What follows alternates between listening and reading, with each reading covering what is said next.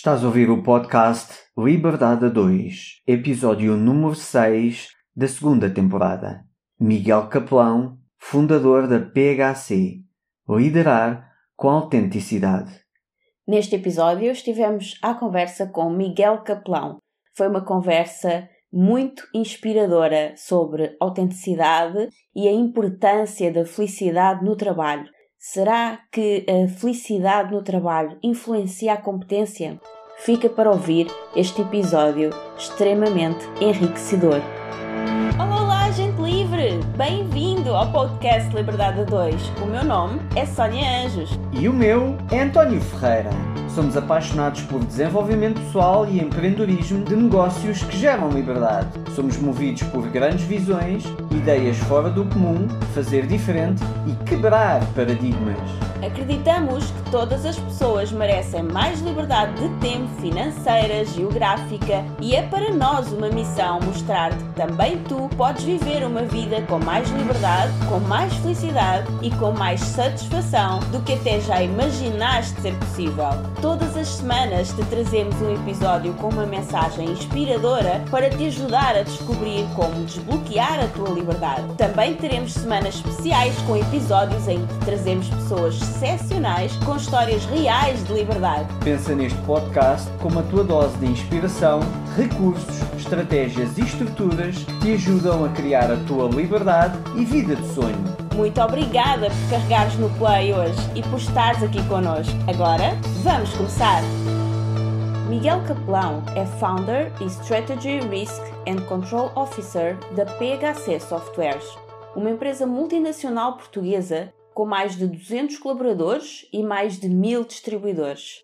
Tem clientes em 25 países, mais de 33 escritórios em 3 continentes e uma faturação anual superior a 13 milhões de euros. A PHC é constantemente referenciada como uma das melhores empresas para se trabalhar em Portugal. Miguel Capelão, que para quem não sabe é o C da PHC, é licenciado em Engenharia Física pela Faculdade de Ciências e Tecnologia da Universidade Nova de Lisboa e em História pela Universidade Lusíada de Lisboa.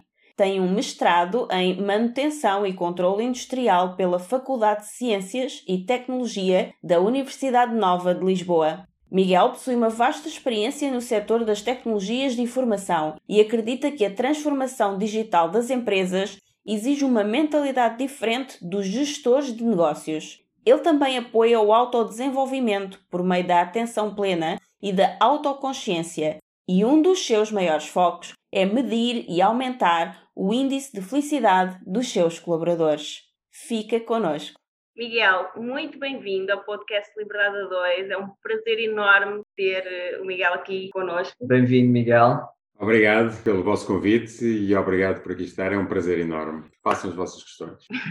então vamos já arrancar com a primeira, que é como é que tudo começou, como é que surgiu a ideia de formar a PHC, de explorar o conceito durante, nós só sabemos que foi explorado durante um jogo de cartas não é? na faculdade, uma brincadeira de amigos, e daí surge uma grande empresa, que é hoje uma grande empresa, na altura era só uma ideia. Como é que essa ideia surgiu? Como é que depois colocaram tudo em prática, com o que estavam também a aprender na faculdade? E porquê que decidiram criar uma empresa para fazer cenas? Nós adorámos esse conceito. Ok, a história é, é, mais ou menos assim. Nós somos, portanto, eu e o Ricardo, que foi com quem eu fundei, que é o meu maior amigo hoje em dia, e, portanto, naturalmente continuo na PHC, aliás, o, PHC tem os nossos nomes, mas uh, lá chegarei. A questão é, nós éramos muito amigos, nós divertíamos imenso naquela fase da adolescência, à volta de o quê? Na altura, um fantástico computador enfim, hoje faz-nos rir, que era o ZX Spectrum. Seja, que era uma coisa com cassetes, fazia imenso ruído e aquilo, cada vez que entrava, aquilo falhava, aquilo dava... Enfim, era complicado, era... 128 capas. Estávamos no início da era dos, dos, computadores, uh, tinha uma memória absolutamente fantástica, tipo 12K, uma coisa completamente ridícula, mas pronto, é, é, é irrelevante, mas uh, nós achávamos piada, objetivamente, estar ali um bocadinho à volta a fazer jogos para, para este tipo de equipamentos. E, portanto, nós conhecemos-nos e perdíamos muitas noites à volta de programar jogos que depois nós jogávamos, não é? E então nós já nos conhecíamos antes de entrarmos na faculdade.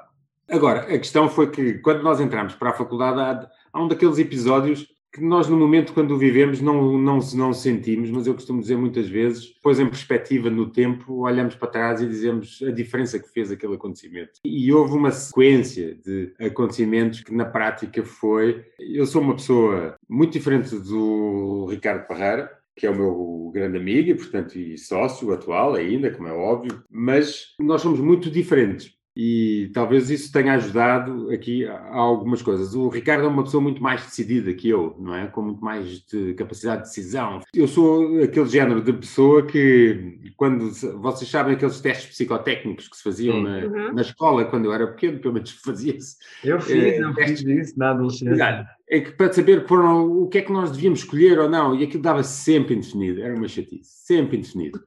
E, portanto, eu podia ir para letras, podia ir para ciências, podia ir para, para o que eu muito bem quisesse. É um multiplicador. É, parece uma dádiva, mas traz-nos à paralisia da escolha, não é? Sim. E afinal, o que é que eu posso?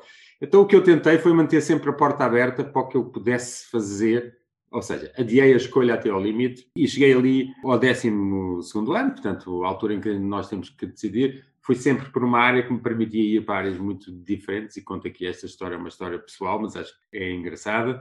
E às tantas eu estava na varanda de casa da minha mãe e a perguntar-lhe, estou muito indeciso, não sei se é de para física ou para filosofia. E a minha mãe, com muita piada, dizia: Filho, estás à vontade, porque ambas começam por F, o resto vai-se fazer, portanto. E são muito é... parecidas as duas, também não tem quase sendo, diferença nenhuma. Sendo a minha mãe uma engenheira química, portanto. Mas eh, foi engraçado, porque esta indefinição uh, definiu um bocadinho a criação da PHC, pelo menos para mim, no sentido de que naquela altura, não sei exatamente como é que é hoje, mas naquela altura era bastante complicado entrar na faculdade. E isso fez com que eu me candidatasse ao privado e ao público em simultâneo, porque eu não tinha a certeza. Então decidi candidatar-me física pelo Estado e havia aqui, ali uma opção de poder uh, fazer os exames para a Universidade Católica. E eu, ok, vou fazer os exames também. E aqui vê-se bem o espectro do nível de, de indefinição, não é? Uhum. Mas, ó oh, oh Miguel, desculpa-me só interromper. Sendo a tua mãe uma engenheira química, essa resposta em tom de brincadeira não foi nada inocente. Ela, não, ela, ela, ela, ela, deu essa brincadeira quase como uma, uma, uma, uma carta aberta, um, um livro de passo para, para tu experienciares. Sim, é... ela fez uma coisa que eu estou profundamente grato hoje em dia, não me condicionou rigorosamente em nada, que é uma das coisas que poderemos falar mais à frente neste podcast, mas que é um, um bocadinho o problema de nós sermos muito condicionados às vezes pelo que os outros pensam ou pelo que os outros querem ou porque... E ela ali deu-me um, um grau de liberdade extraordinário que me permitiu ter autoconfiança para fazer esta, isto, não é? Ou seja, eu acabei por me inscrever na Católica em Economia, portanto fui para o exame de admissão em Economia e ao mesmo tempo estava a ir para Física, estava a experienciar. Sim. Ou, ou seja, na indecisão entre filosofia e física, escolhemos economia que fica ali no meio. Exatamente. Mas o que também não me chocava, porque achava que, que poderia ser também igualmente interessante, eu não conhecia economia, podia ser. E aqui é, é, muito engraçado, é aqueles fatores que a vida às vezes nos traz que depois são muito definidores, não é? Este passo foi absolutamente decisivo na criação da PHC. E porquê? Porque na prática, claro, aconteceu aquilo que eu não estava à espera, pronto, e, e, entrei nas duas universidades. E, portanto, durante um ano eu andei a passear a minha vida e era possível compatibilizar, porque um tinha aulas de manhã, outro tinha aulas à tarde, e, portanto, eu andava a passear entre a Católica e a Nova, ainda por cima, eu entrei na Universidade Nova, Faculdade de Ciências e Tecnologia, que é na Caparica, do lado lá, e, portanto, eu andava a viajar entre faculdades e alegremente a estudar Economia e Física durante um ano. A maior parte das pessoas vê-se aflito para estudar um, vai estar dois.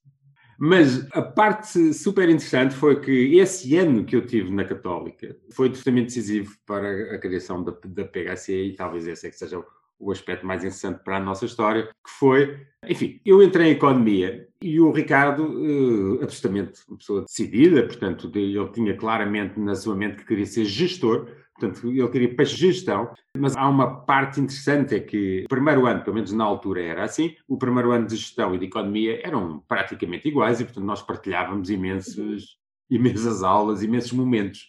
E então partilhámos imensos momentos, como é óbvio, e um dos episódios mais interessantes na Católica foi havia este culto de jogar às cartas e jogávamos às cartas aquilo ah, às vezes não era assim tão bem aceito e tal e o pessoal mas nós não jogávamos a dinheiro não é? Nada disso e tal portanto tudo, tudo bem. Mas, mas era um jogo não é? E, portanto e, e havia esse culto jogávamos imenso às cartas e, e nos intervalos e no, enfim quando quando alguém faltava e nós tínhamos ali mais espaço. E alguns ali naquele momento, lembro perfeitamente esta extraordinária capacidade do Ricardo já ter claramente o seu mapa definido, algo que eu ainda não, não tinha, que se vira e diz assim, eu estou aqui a tirar a gestão, epá, mas isto só faz sentido tirar a gestão se tivermos uma empresa para gerir. Portanto, isto, vocês têm que pensar isto muito cedo mesmo, não é? Portanto, nós estamos a entrar na, na faculdade, eu agora já nem me recordo, tínhamos, pá, o quê? 20 anos? Sim, não sei. provavelmente, 20, 20. Uh, portanto, mas aquela conversa achei aquilo fascinante, aquela, ele tinha ali um, uma certa química decisiva, como eu costumo dizer, que talvez em contraponto à minha própria indefinição, achei aquilo uma pessoa claramente com uma missão, com algo ali já muito bem definido, disse, podíamos em determinada altura ele vira-se e diz-me, nós devíamos montar uma empresa, porque eu preciso gerir, gerir uma empresa, porque isto faz sentido, eu estou a tirar gestão, portanto gestão é para gerir empresas. E isto coincidiu, esta conversa que eu vos estou a contar, coincidiu já numa altura em que eu já estava a tomar a decisão para ir para a física, ou seja, não dava para continuar a tirar as duas licenciaturas em uhum. simultâneo, e então eu tinha optado por ir para a engenharia física. Sim. E é nessa altura que o Ricardo diz mais convictamente: epá, vamos, vamos, mas é fazer uma empresa já e tal. Nós já estamos a entrar ali no segundo ano. Ou seja, está quase pronto, o curso está quase pronto. o curso está quase pronto, exatamente. Portanto, isto tudo muito precoce. Sim. E então, eu lembro perfeitamente esta conversa é absolutamente fascinante que ele às tantas diz mesmo, e eu digo, pá, mas vamos fazer uma empresa para, para fazer o quê? E esta frase ficou-me para sempre, porque ele disse, pá, vamos, vamos fazer cenas, vamos fazer coisas, não interessa, precisamos é de uma empresa para gerir. uma coisa achei uma coisa excepcional, muito genuína, muito autêntica. Sim. Ele não estava muito preocupado se, se, ia gerir batatas, se ia gerir software, se ia gerir o que é que fosse. Mas a grande paixão dele era gerir algo e, portanto, Sim. nós tínhamos que ter algo para gerir. E então, disse, e tu estás em, em tecnologia, podes fazer cenas tecnológicas e depois nós, nós vendemos e fazemos coisas e pois e, e aí até era mais útil ficar em física, não é? Porque depois entre um gestor e um economista já ficava mais difícil fazer cenas. Tal e qual, tal e qual. De repente ele tinha, tinha, ele tinha ali alguma razão, não é? Realmente. Até porque eu entrei para a Engenharia Física na Faculdade de Ciências e Tecnologia, que na altura aquilo só existia em Coimbra e na Universidade Nova, hoje, hoje em dia existe com muito sucesso no técnico, mas era uma. A, li, a licenciatura na, naquela altura, não sei como é hoje, como digo, mas naquela altura era altamente prática. Nós quase tínhamos que fazer um trabalho a cada cadeira, a cada uhum. momento tínhamos que fazer. E realmente fazíamos muitas cenas. o Ricardo dizia, podia acontecer que alguma cena que fizéssemos pudesse ser comercializável. E então nós, isto entretanto o tempo avançou, como é óbvio, isto foi demorando o seu, o seu tempo, mas ainda, portanto, tudo isto ainda em ambiente de faculdade. Sim. E é ainda em ambiente de faculdade. Eu estava com uma dificuldade enorme de encontrar um projeto para eh, a cadeira, lembro perfeitamente, de Eletrónica 2, e que surge um projeto que é um projeto muito pouco tem a ver com a PHC hoje em dia, mas foi talvez o primeiro, o primeiro projeto que a PHC teve antes de entrar naquilo que a PHC obviamente hoje se foca, não é? E aquilo teve muito a ver com uma pessoa familiar minha que trabalhava no Instituto de Conservação da Natureza ou do Ambiente, portanto, na altura os nomes estão sempre a mudar, por isso não sei, mas Sim. trabalhava no, na altura numa reserva que é a reserva do, do Boquilobo, portanto, alguns ali no oeste o Paulo do Boquilobo, e que me dizia que estava com uma dificuldade enorme, que era interessante termos algo que permitisse contabilizar o número de vezes, isto para eles, estamos a falar de natureza, não é? Sim. Que era em ambiente de nidificação, o número de vezes que o macho ia ao ninho alimentar a fêmea, para eles era importante, eu já não me recordo nem sequer porquê, portanto, era, relevante. Estavam à procura de um sistema que pudesse contar o número de vezes que o pássaro fosse ao ninho alimentar as suas crias e e eu estava com um projeto em mãos E então surge aí o tal famoso projeto, já mais ou menos, dos pássaros, que foi um contador de pássaros, ou seja, um contador. É um projeto super interessante hoje de se falar, porque na altura não havia nada da tecnologia, não havia internet, não havia nada, portanto, uhum. os telefones eram telefones de impulso. Sim. Ou seja, nós. Era uma coisa gira que eu conto muito às gerações que estão hoje na PHC, que é hum, nós para combinarmos alguma coisa, tipo, olha, vamos encontrar-nos ali nos restauradores para combinarmos, nós só tínhamos uma hipótese, ou duas. Ou do telefone físico de casa para o telefone físico dos nossos amigos, e era one-to-one, -one, não há cá lista de distribuição, é? ou e tínhamos que ir a um café, e, e, esta que é a parte importante, tínhamos que ir a um café, e o café deixava-nos fazer a chamada, desde que nós pagássemos o quê? O número de impulsos que a chamada, e o impulso era para um minuto, já não me lembro, portanto tinha ali um tempo, e aquilo tinha um contador, não é? Que fazia. Eu lembro, lembro perfeitamente. É? Um contador mecânico. E eu olhei para o contador mecânico e disse: é isto que vai contar os pássaros. Portanto, eu, eu só tenho que fazer isto igual, eh, mas o quê? Uma célula fotovoltaica, cada vez que o pássaro interrompesse o fecho, aquilo contava. Sim. Baterias de automóveis, uma coisa muito arcaica. Pronto, isto, e este foi o primeiro projeto que a PHC teve, devo dizer, depois de nós decidirmos constituir a empresa também é um episódio muito engraçado, porque tudo isto é muito amador, mas que tem muito a ver com a, com a atitude que eu e o Ricardo tínhamos. Mas pronto, este primeiro projeto encaixa-se perfeitamente no âmbito social, no primeiro âmbito social que a PHC teve e no primeiro nome que a PHC teve, muita gente não sabe, o primeiro nome que a PHC teve e durante muitos anos, há mais de uma década, a PHC chamou-se PHC Serviços de Tecnologia Industrial. E vocês perguntam-se porquê? Porque nós íamos fazer cenas industriais. Pois. A questão é que nós, depois de fazermos a primeira cena industrial, que foi essa dos contadores de pássaros, é para aquilo dava muito trabalho. Aquilo era uma coisa muito, muito fora do nosso. E o que nós gostávamos, o que nós amávamos em termos daquilo que fazíamos diariamente quando estávamos juntos, era programar. Ok. E então de repente a programação saltou claramente para cima e nós dissemos, não, não, não, nós, nós temos que, que arranjar é algo na área que nós adoramos, na área que nos motiva, na área que faz com que nós nem vemos o tempo passar, aquilo tudo. A paixão que nós falamos aqui. É mesmo, a paixão, exatamente, a paixão. E nós tínhamos uma paixão tão grande por programar, que mais um, um apontamento absolutamente pessoal, e eu tive a sorte, não é? Portanto, de, de poder ter um dos primeiros PCs em casa. Um, era, um, era uma máquina pá, incrível. E, e, então eu e o Ricardo passávamos horas em casa a programar. O Ricardo programava, programava, programava. Eu, como estava em física, dava-lhe as fórmulas. Sim. E fazíamos jogos, jogos tipo aqueles da balística, estão a ver aquilo tudo, tudo aquilo são fórmulas físicas. Sim. E o Ricardo transformava aquilo em programação durante o dia e à noite jogávamos a noite inteira o jogo quem é que não acertava, quem é que conseguia. E, portanto, essa paixão materializou-se depois numa coisa muito mais empresarial e começou a dar alguns passos. A criação da PHC também foi uma coisa sui generis, não é? Nós, quando o Ricardo disse, pá, vamos fazer uma empresa para fazer cenas, em determinada altura, e eu não, não vos quero enganar, mas foi já tipo aí, julgo para aí não no final do curso, mas quase já no final do curso, nós criámos a empresa. Portanto, nós criámos a empresa em 1989 e depois cada um de nós acabou o curso mais ou menos por uh, essa altura, portanto, e então quando nós vamos ao notário criar, e lembro perfeitamente, e isto, pronto, é o segredo do nome PHC. Porquê o PHC? Porque nós éramos miúdos e chegámos ao notário pensando com um monte de nomes que imediatamente nos disseram isso não é possível, este também não é, este também não é, este também não dá, este também não dá, também não dá. E às tantas estávamos ali num impasse e nós estávamos decididos. Era para criar a empresa ali, ainda não, ainda não havia a empresa na hora, portanto aqui não tínhamos ali uma janela de oportunidade. Era, temos que criar aqui a empresa, vamos registrar no nome, vamos no nome. E não saía nada, e às tantas o, o indivíduo que lá está vira-se para nós e diz: aí, quais são os vossos nomes?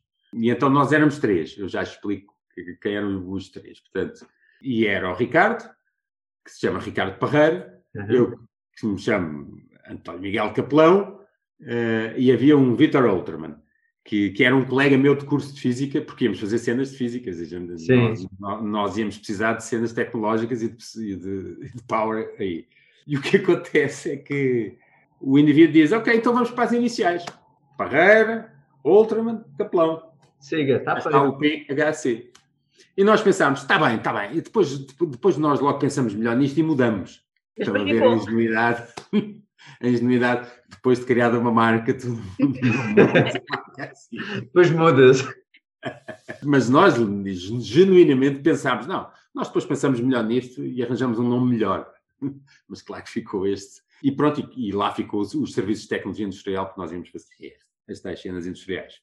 Este meu colega, o Victor Olterman, eh, era um colega de física que logo ali no primeiro mês optou claramente por ir para, para uma carreira mais académica, mais eh, ele adorava física e era um excelente físico e optou por ir por uma carreira mais académica e, portanto, saiu logo a seguir. Portanto, não houve continuidade, mas o H ficou, cá está. Pois. Portanto, e, Já não dava para mudar.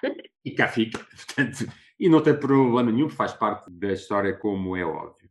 E, portanto, isto, objetivamente, isto leva-nos, talvez, ao passo seguinte, é, ok, agora é preciso arranjar clientes, não é? Sim. Agora é preciso arranjar clientes. Já temos uma empresa, já fazemos cenas, É, agora convém vender qualquer coisa a alguém. Alguém que compra as cenas que nós fazemos. Isso, com muita dificuldade, porque nós ainda não imaginávamos, mas ainda tínhamos vários passos pela frente. Tanto eu como o Ricardo tivemos a incrível sorte, e não estou a ironizar, não sei se sorte se é, se é azar, é indiferente, não, não há aqui qualquer juízo de valor, mas a verdade é que nós ainda fomos chamar ao serviço militar obrigatório numa altura em que ele estava praticamente a deixar de ser obrigatório e Sim. coincidiu sermos os dois chamados. E, portanto, nós ainda tivemos que ir fazer o serviço militar obrigatório enquanto tínhamos a empresa.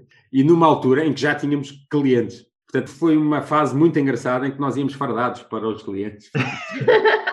Era a tropa, portanto, mal, estávamos ali, tipo, a servir a nação e, portanto, e servíamos também.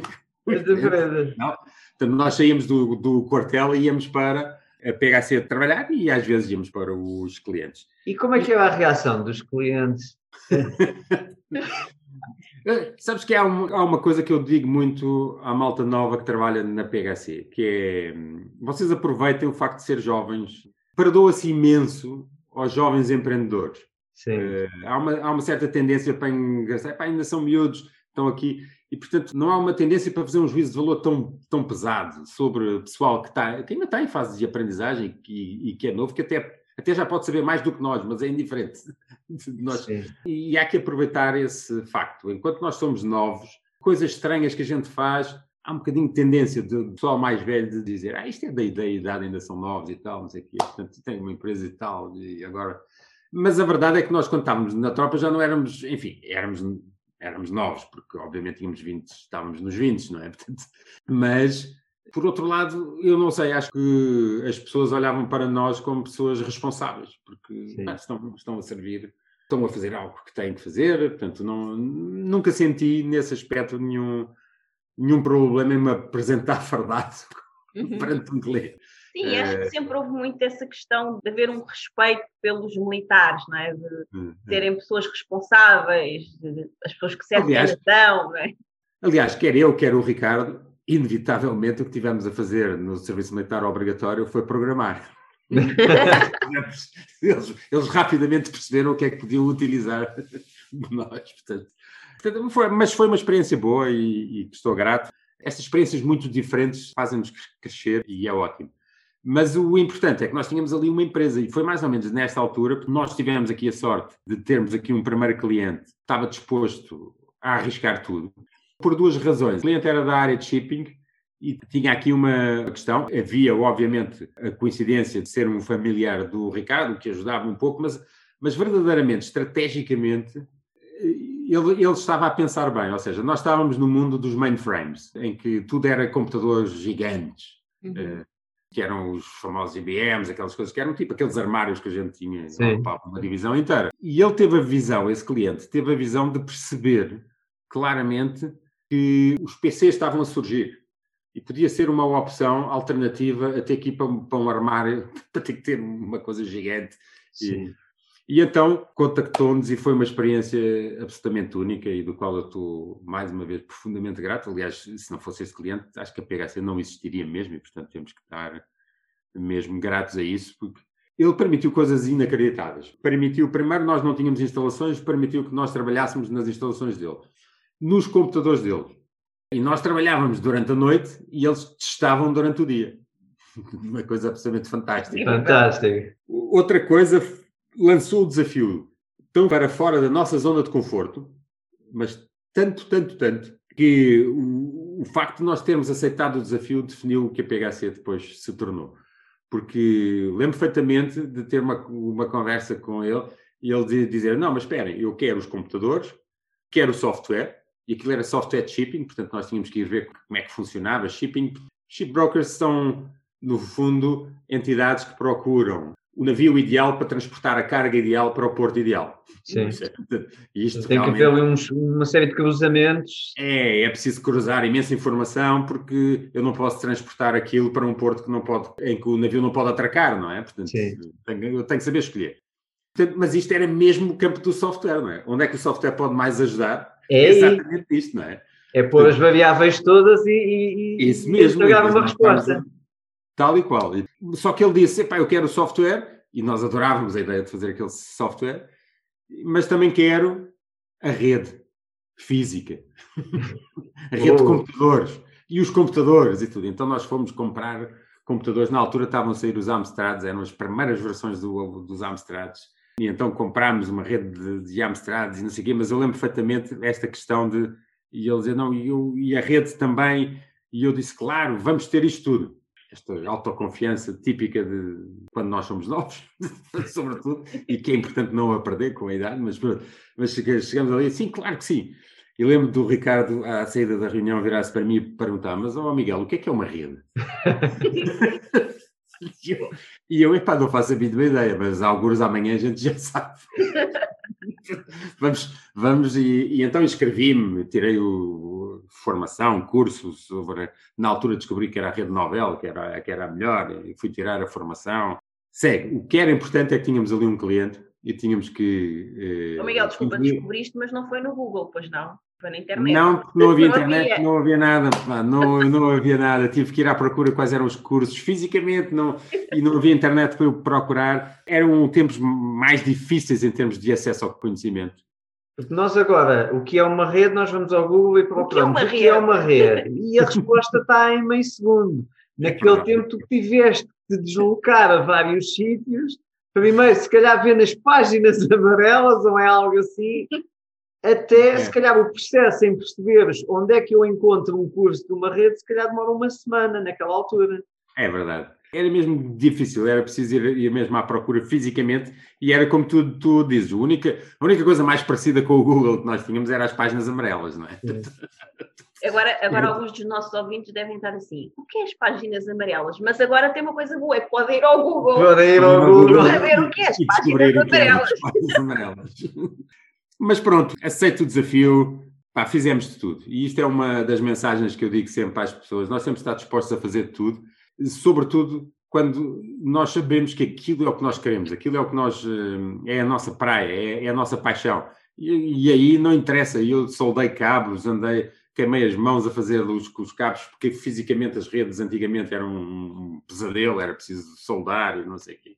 Nós fizemos aquilo tudo, foi divertidíssimo a sede da empresa era no Caixo Zé, como normalmente são as empresas de shipping, o que era fantástico. Enquanto trabalhávamos à noite, de vez em quando podíamos ir ali ao Jamaica e ao Tóquio, aquelas coisas, portanto, podíamos fazer um, um, mix de equilibrar a parte profissional com a, com a pessoal. Foi uma época divertidíssima, de empreendedorismo mesmo puro e duro, Uh, ainda sem pensarmos muito. Mas depois chega aquele momento em que é ok, o negócio está feito, nós tivemos este negócio com sucesso, felizmente, até porque havia uma responsabilidade familiar também ali, portanto tínhamos que, que efetivamente não falhar neste, neste ponto.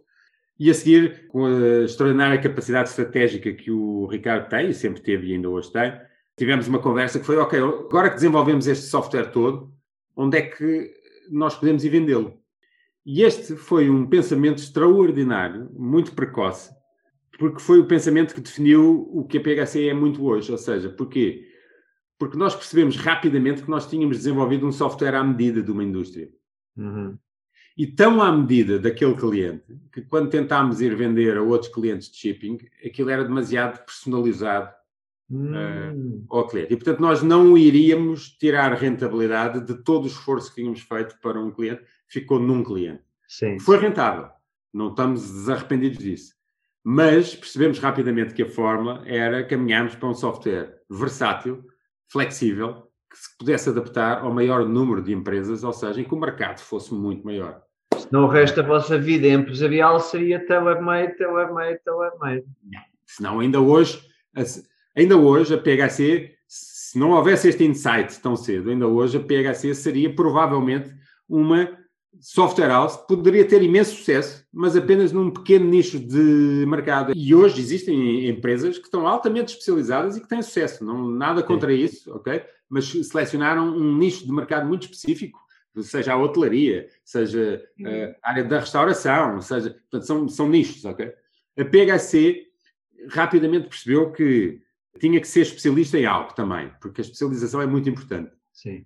Mas procurou a especialização naquele, naquilo que fosse o maior espectro possível, onde o mercado fosse maior. E, e isto, isto deve-se muito, eu tenho que reconhecer isso, à, à, extraordinária capacidade de gestão que o Ricardo tem. Ele é um, para mim, é um, o herói de gestão, portanto, eh, é um gestor brutal e, e, tem muito esta visão. E muito cedo ele percebeu. Claro que também não é por acaso a enorme paixão que ele tem pela gestão, não é? Sim. Portanto, naturalmente, o que ele selecionou para nós sermos especialistas foi a área da gestão porque, porque era onde ele era especialista e a praia dele, não é?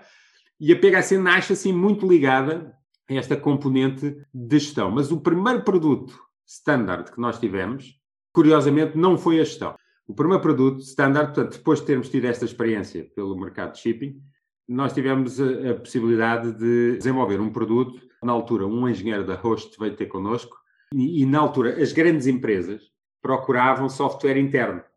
Hoje usam só um, não é? Mas antes havia, uma amálgama deles, não é? E procuravam software interno para quê? Para a gestão de pedidos. Hum, tipo, okay. está aqui uma lâmpada. Imaginem que vocês trabalham numa grande empresa como a EDP ou a Petrogal, lá no meio daqueles edifícios todos, a lâmpada fundiu e vocês têm que fazer um pedido, não é? Sim. E é um pedido interno, e alguém interno vai lá substituir a, a lâmpada ou o que for. E de repente este indivíduo diz-nos isto, mas nós que já tínhamos esta, esta questão do standard, Fizemos um negócio na prática, portanto, por um preço muito mais razoável, desenvolvemos o que ele pretendia, desde que ele nos ensinasse quais eram as necessidades do mercado de suporte, de assistência, ah. pós-venda.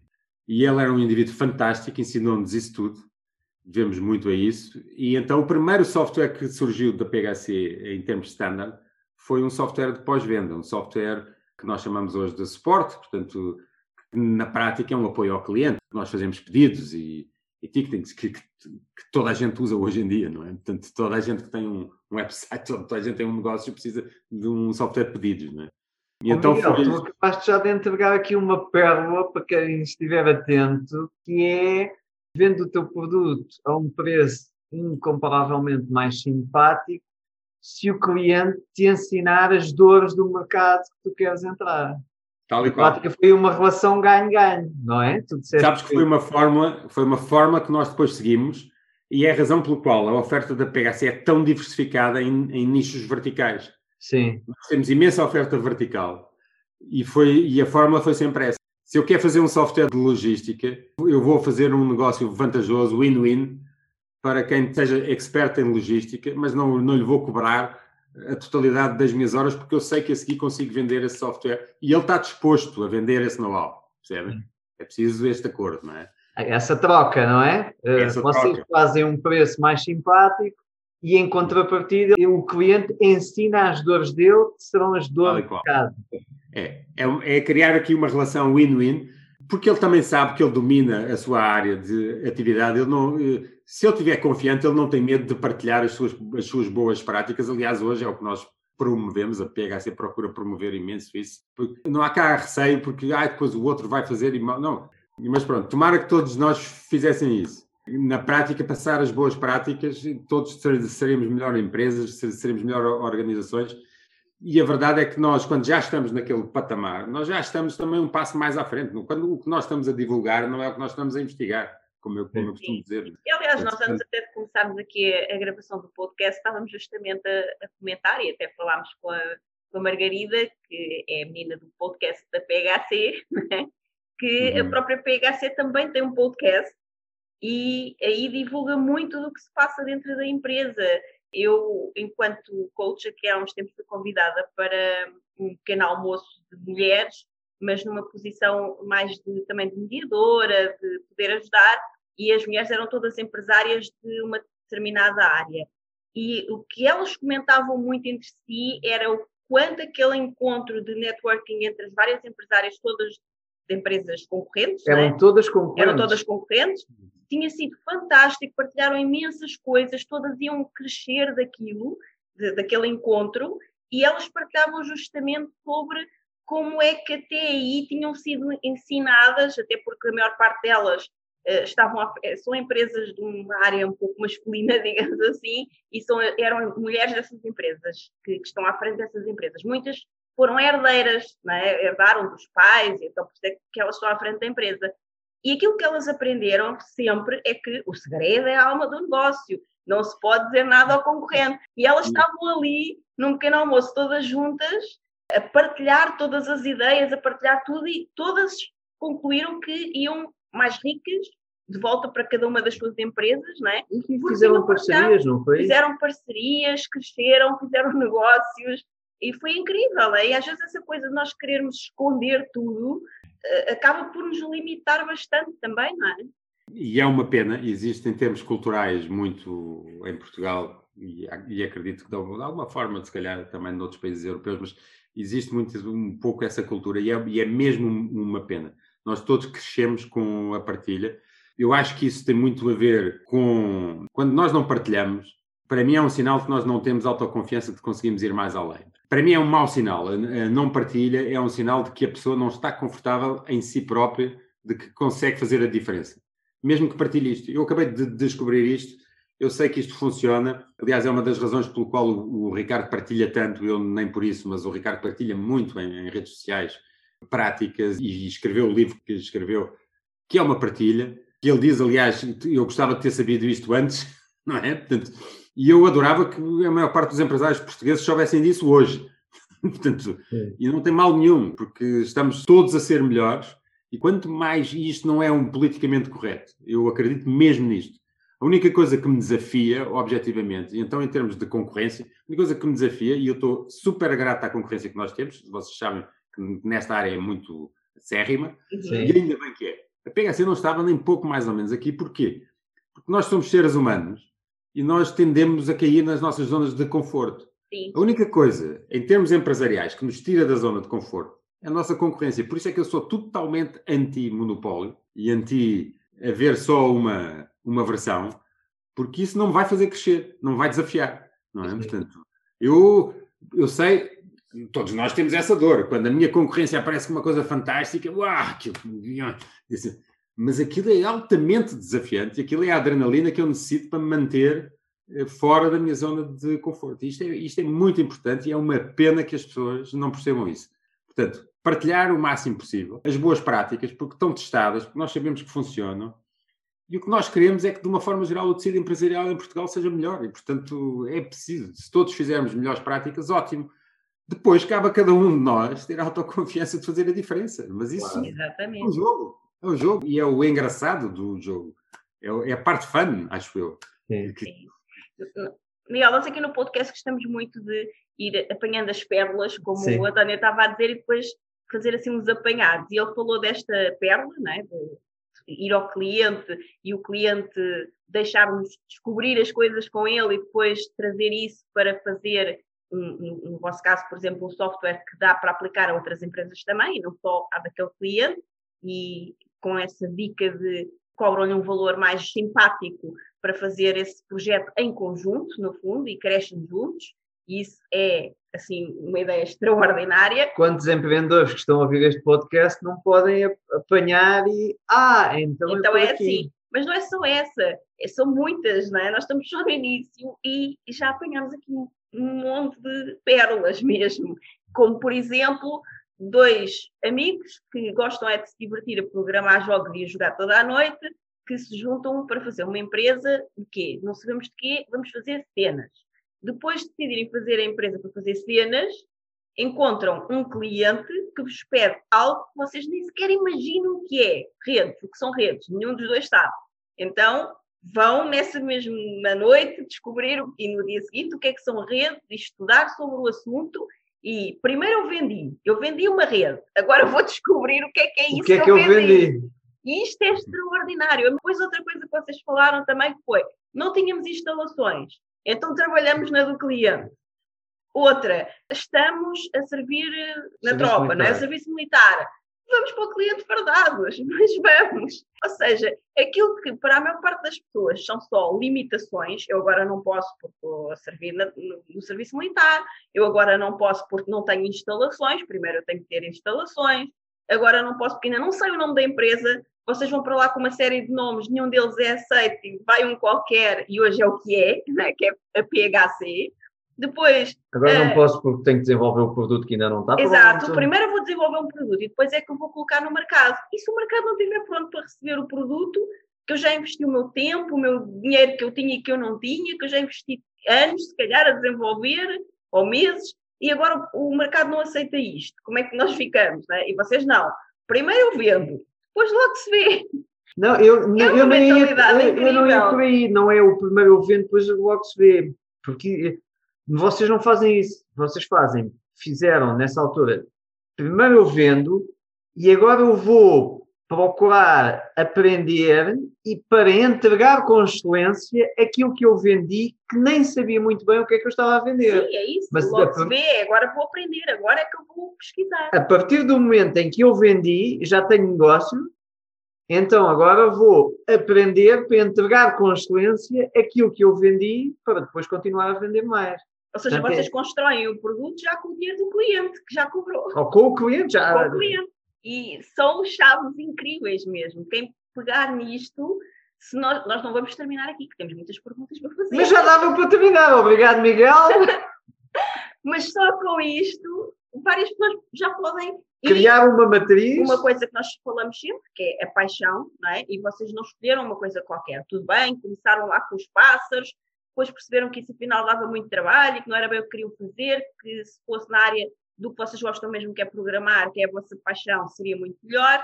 E é mesmo isso. E depois foram ficaram, afinando é... programar na gestão, para, para a paixão ficar dos dois. Porque nós já, há pessoas que não sabem qual é a sua paixão ainda fazem isso todos os dias, às vezes, mas ainda não, ainda não atingiram. Nós já fizemos aqui no podcast vários episódios para ajudar as pessoas a descobrirem a sua paixão. A sua paixão. Mas se não descobrirem, comecem com uma coisa, com uma cena, e depois vão descobrir no caminho, que foi o que vos aconteceu a vocês, não é? É, e sabes que essa, essa gênese define muito o que é hoje a cultura da PHC. Nós percebemos quão importante é nós trabalharmos naquilo que nós objetivamente amamos aquilo que nós incondicionalmente amamos, aquilo que nós fazemos, tem que nos mover. Porque eu trabalho imenso o desenvolvimento pessoal dentro da PHC e é uma preocupação passar, nós todos os anos passamos e temos programas para passar essa mensagem, que é nós temos que perceber que no final a vida é a nossa. Okay? E isto aqui às vezes pode parecer mesmo estranho, mas a, mas a vida é efetivamente a nossa. Só que nós fomos educados sobretudo aqui, pelo menos no Ocidente, não digo no mundo inteiro, mas aqui no, a cultura ocidental é muito de, de, um nível de exigência brutal. E de um nível de exigência tem muito a ver com a conformidade com aquilo que os outros esperam de nós. Sim. E isto traz imensas dificuldades para as pessoas se revelarem, as pessoas se conhecerem cá dentro. Nós só nos revelamos quando nós percebemos quais são as nossas paixões, não é? E este caminho parece muito fácil, não é nada fácil, não é? Aliás, há milénios que andamos a trabalhar o autoconhecimento, não é, não é de agora. Mas, uh, e nós somos os maiores tangosos para nós próprios, como eu costumo dizer, nós, nós inventamos histórias fantásticas para justificar as nossas ações. Isto tem muito a ver com esta gênese e que eu e o Ricardo percebemos muito cedo, e agora, um bocadinho, na PHC, tentamos transmitir isso às pessoas, uma certa autenticidade, que as pessoas consigam, não é ingenuidade nem nada disso, ok? É uma, é uma autenticidade equilibrada. Seja as pessoas perceberem aquilo que são, quais são as suas forças, uh, nivelarem pelas suas forças, não tanto pelas suas fraquezas, porque o nosso sistema de ensino o que nos educou é, pensem lá um bocadinho, nós íamos à escola e nós dizíamos, epá, tive 4, 5, 4, 5 e tive este, este 3. E o que é que os nossos pais diziam automaticamente? Filho, o que é que tu precisas para passar o 3 para 4? Exatamente. E ninguém nos congratulava particularmente com os 5. Às vezes sim, ok Mas mesmo quando nós tínhamos o 4 e o 5, há uma certa tendência da sociedade ocidental de fazer a comparação. E a comparação pelo nível de cima, que é uma coisa terrível. Uhum. Que é, ok, eu tive 4 e 5, mas olha, e, e, lá na tua turma, houve mais 4 e 5 ou não? E aqui estamos aí a puxar a, comparação pelo, por cima. Eu sou uma pessoa que adoro desporto, faço maratonas, hoje em dia faço triatlo, ah, mas eu não posso comparar com o Usain Bolt, nem com, não sei quando, nem pensar. É, é o que é um bocadinho o que o sistema de ensino às vezes pede. É nós compararmos com os melhores, que não tem mal nenhum num aspecto aspiracional, mas, mas traz problemas depois às pessoas da sua autoconfiança. É perverso. Daquilo que elas depois conseguem entregar com confiança e arriscar. Quanto mais nós puxamos um bocadinho este termo, e isto nós já, já percebemos isso, faz com que as pessoas se inibam de falar, de participar uh, e comecem-se a fechar e, e, não revelam o verdadeiro potencial delas. Portanto, eu sou muito mais adepto, e na PHC tentamos fazer isso muito, de uma cultura pela positiva, no, no sentido de quais são as tuas forças. Aliás, vocês pensem no seguinte: em qualquer organização, a avaliação de desempenho começa sempre, tu tens que melhorar isto. Sim, são os pontos de não, melhoria. Não há a frase, tu tens que reforçar isto porque é nisto que tu és bom. Uhum. Não é? Tipo, tens que melhorar isto. E eu concordo que a pessoa tem que melhorar se aquilo for condicionante de uma série de outras coisas. Agora, às vezes, é um pormenor. Se eu não souber escrever português, vai ser muito difícil eu agora aprender a escrever português. Posso pôr isso como uma meta, mas isso é o que vai fazer a diferença quando eu sou um extraordinário, sei lá, outra coisa qualquer, não é? Uhum. Nós temos que conseguir perceber as pessoas como indivíduos e tirar o melhor de cada pessoa. Mas para isso é preciso que a pessoa faça o seu caminho também. E, Sim, tu falaste aí da dificuldade do autoconhecimento. E eu agora estava aqui a pensar, eu não percebo nada de redes mesmo, mas uhum. estava aqui a pensar que, um pouco como tu, que é, não sei o que é uma rede, vou descobrir o que é uma rede, mesmo quando ainda não existe internet, nem Google, nem nada disso. Mas é mais fácil uma pessoa descobrir, por exemplo, o que é uma rede e aprender a fazer uma rede do que descobrir o, quem sou eu e como é que eu lido com este ser que sou eu. É? é uhum. mais fácil isso. É incrível. O quem sou eu é, um, é uma coisa que eu vou-vos dizer, nós trabalhamos imenso hoje em dia na PSC, mas imenso mesmo. Temos uma cultura muito virada ao feedback, toda, temos toda uma estrutura, um governance, toda uma série de coisas feitas para que as pessoas se revelem, porque, e eu acredito profundamente nisso, e sei que o Ricardo também, temos feito programas, gastamos milhares de euros em programas todos os anos, seja de coaching, counseling, o que quer que seja, porque é, as pessoas têm que ser desafiadas a conhecerem-se a si próprios, porque às vezes nós temos um, uma pérola dentro da organização que não se revela, está ali, parece tipo, isto não faz nenhum, coitadita, não, não passa daqui, e de repente aquilo revela-se, precisamente porque nós conseguimos dar as condições para que ela se pudesse revelar. Eu sei que isto é trabalhoso, nem todas as organizações estão dispostas. Normalmente as organizações contratam e querem ter resultados imediatamente, e é normal. A PHC procura ter uma cultura um bocadinho em contraciclo com isso, que é apostamos imenso nas pessoas. Primeiro porque nós não acreditamos na rotatividade, não, não, é, não é a nossa praia, achamos que contratar alguém para, para sair logo a seguir, eu só fico feliz se eu sentir que essa pessoa de repente descobriu algo realmente melhor, descobriu uma força que é diferente e que pode potenciá-la que não na PHC, mas noutro, noutro sítio. Fantástico. Não tenho nenhum obstáculo. Fico super feliz que, que, possa ter contribuído de alguma forma para que ela tenha feito esse caminho. Agora, ter aquela filosofia de que as pessoas, porque depois entram e uma rotatividade muito alta é demasiado dispendioso. Nós temos que trabalhar com as pessoas e desenvolvê-las e acreditar nelas. E, e, esse é um bocadinho o nosso conceito, e por isso é que temos todo um governance que às vezes até é um bocado pesado para tentar perceber se as pessoas estão felizes, se não estão felizes, se, uh, o, que é que, o que é que se passa. As, as, organizações às vezes têm receio de misturar o pessoal com, com o profissional. Esqueçam, ele está misturado.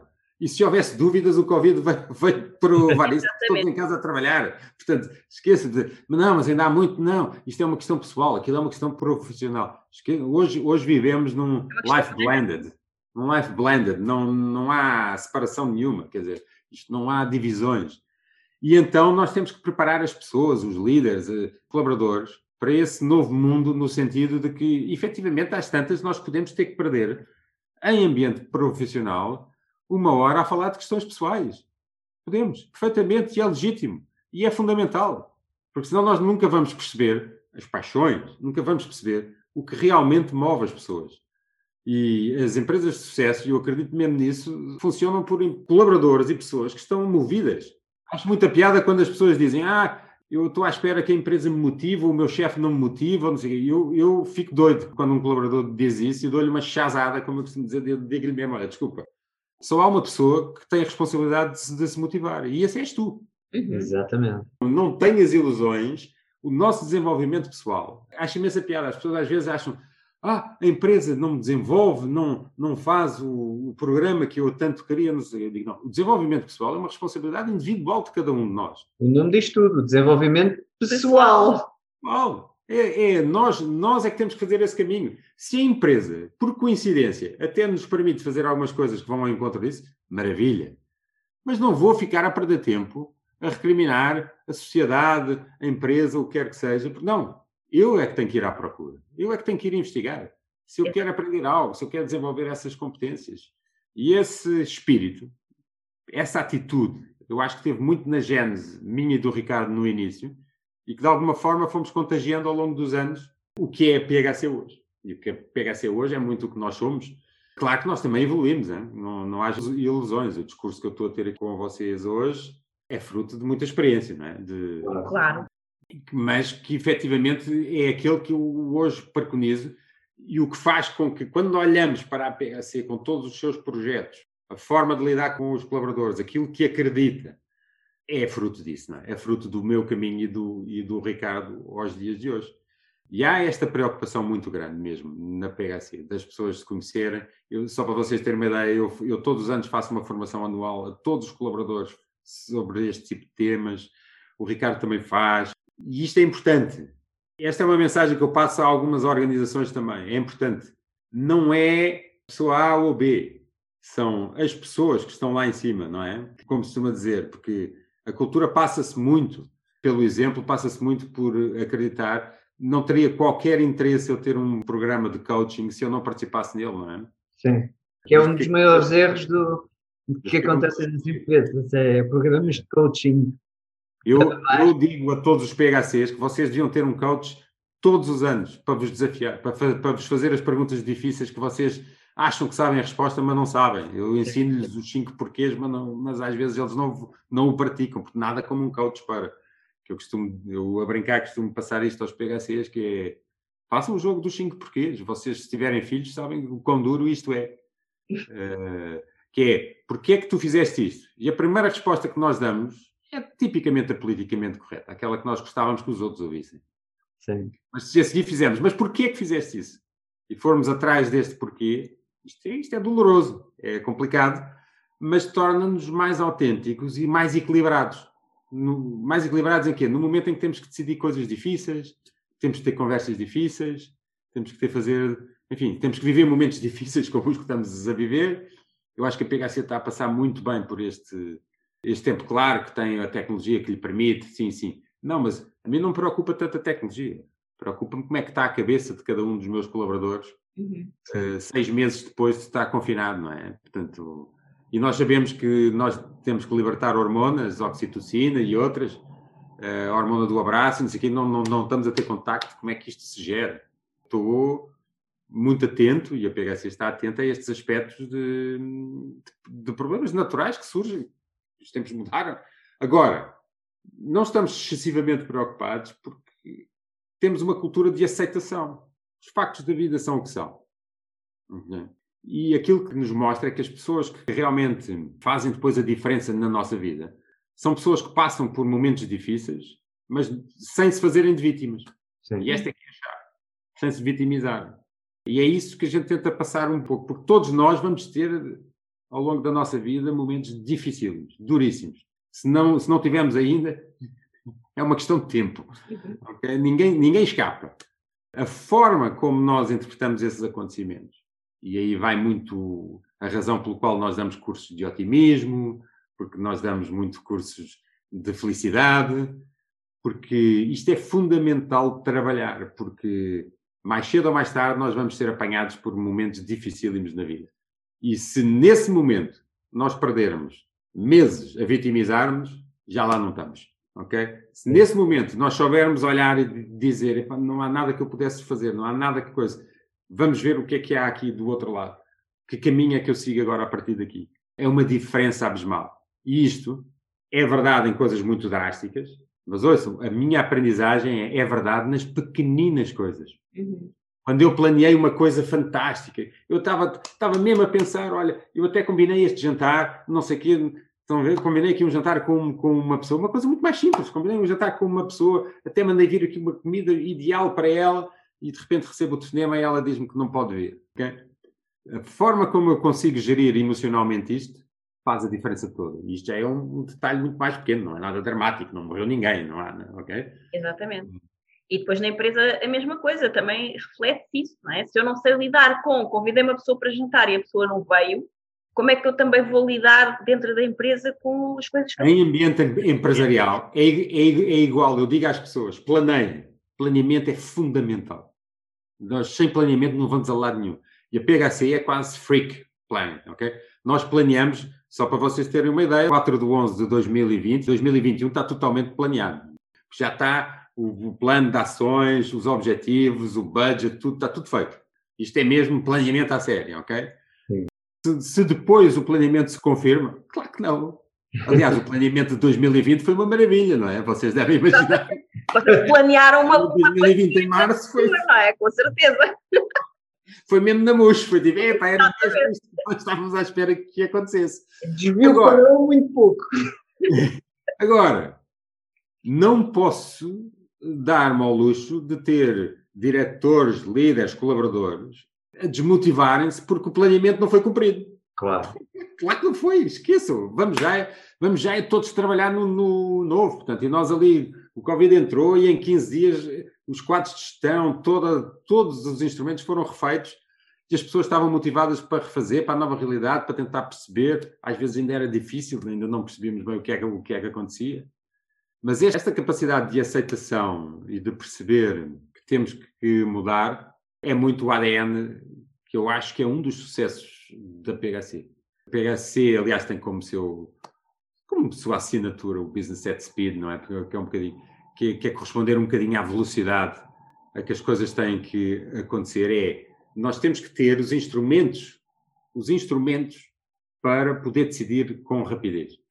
Sim. Uhum. Mas isso só é possível se nós primeiro praticarmos a aceitação. Aceitem, digam. Passam logo para dizer duas coisas fundamentais, que é a questão do plano e da aceitação, porque nós falamos com muitas pessoas, eu sou coach, o António também, não é? então falamos com muitas pessoas que têm muito esse desafio de, ah, mas vou planear para quê? Depois nunca sai nada dentro do plano. A questão é exatamente essa, é que uma coisa que eu vejo por exemplo, uh, acabaste de dizer que veio a pandemia e em 15 dias uma empresa inteira consegue reestruturar-se e deixar tudo pronto para começar a funcionar de forma diferente. E também completamente diferente de todo o plano que tinha sido feito para esse ano, que vocês perceberam imediatamente que não ia poder ser executado, não é? devido às circunstâncias atuais, e, portanto, tiveram uma capacidade que é muito importante, falaste aí que é da aceitação, ok, aceito, aceito isto, eu não, não, posso mudar, ponto. isto aconteceu e eu tenho que aceitar, não, não posso mudar a, a pandemia, não é? Não, não, depende de mim. E agora eu tenho um plano, que obviamente não vai poder acontecer, dado as novas circunstâncias.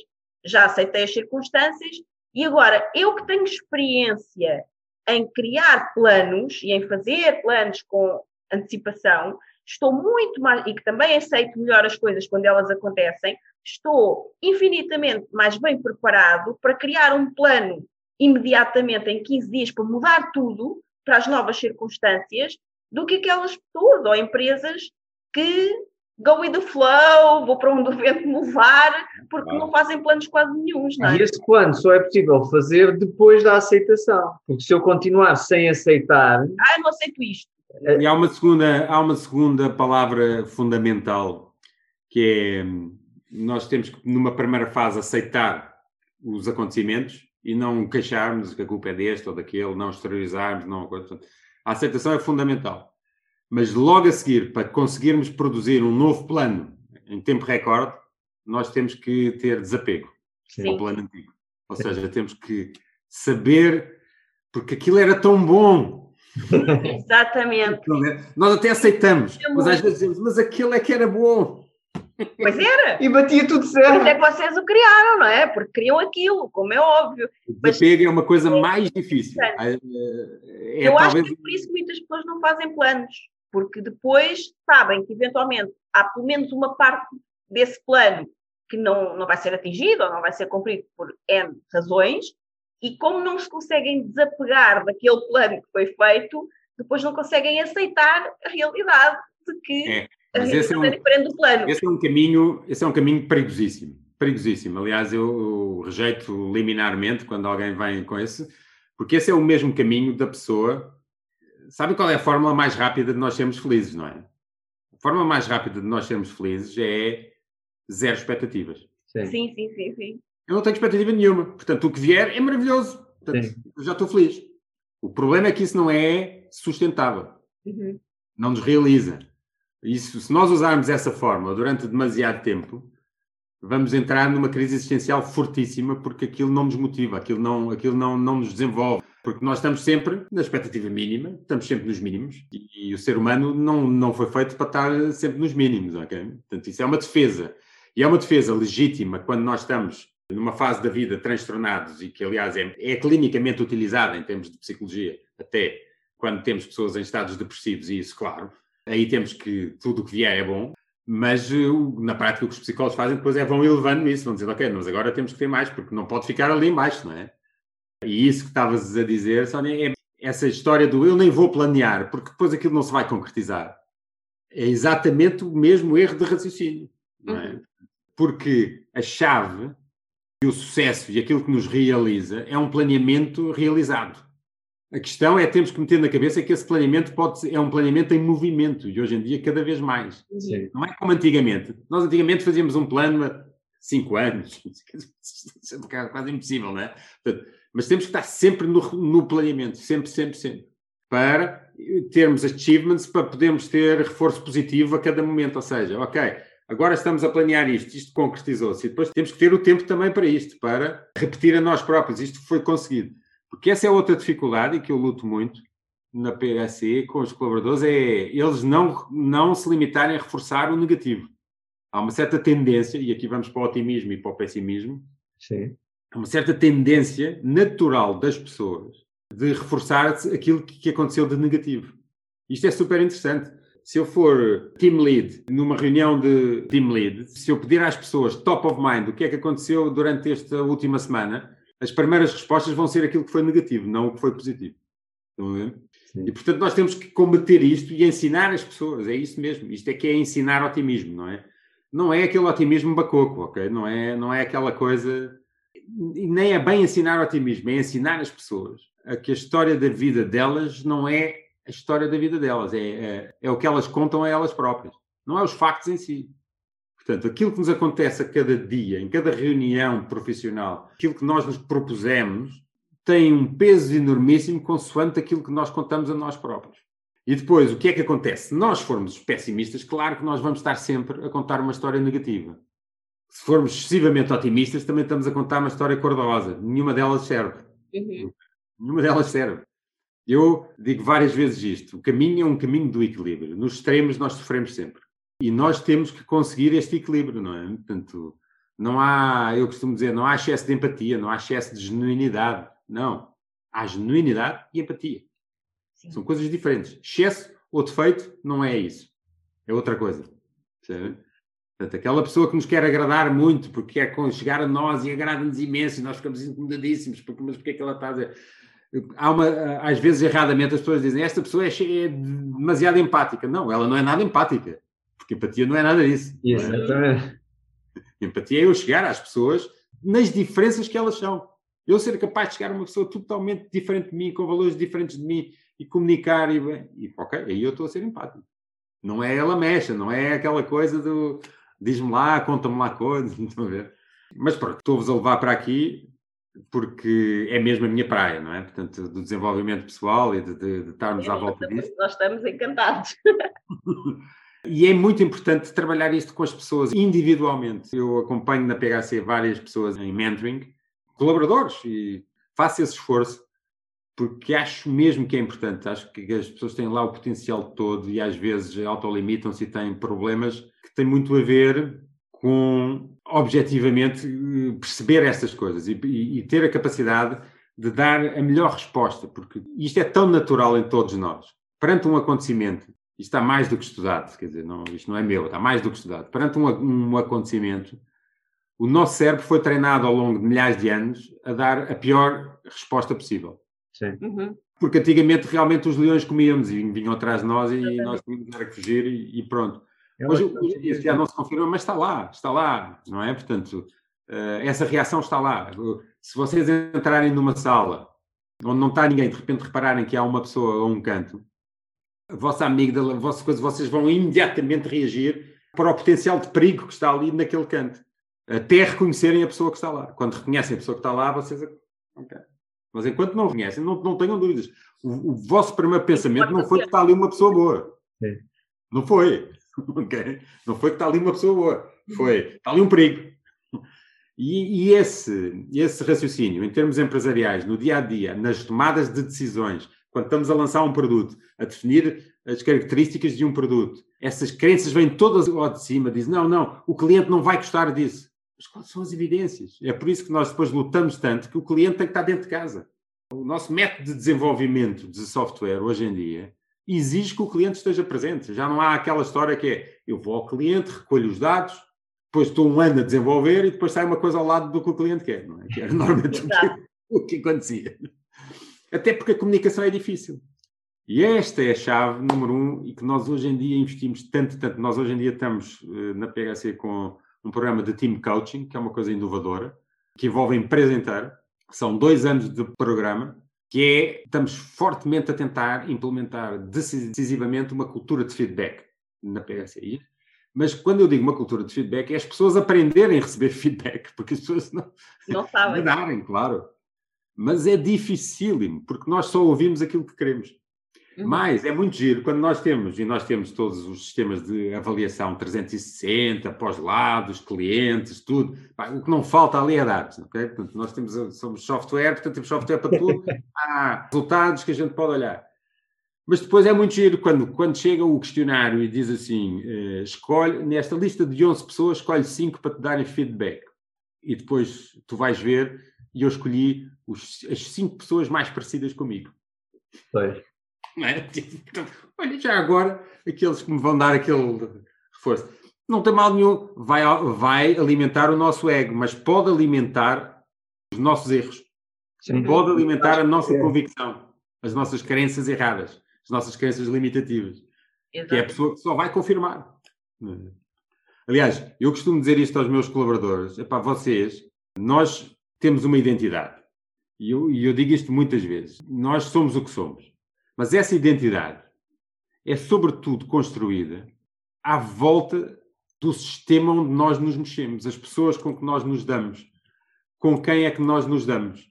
Se nós não nos pusermos à diferença, nós vamos ser iguais eternamente. E é um horror.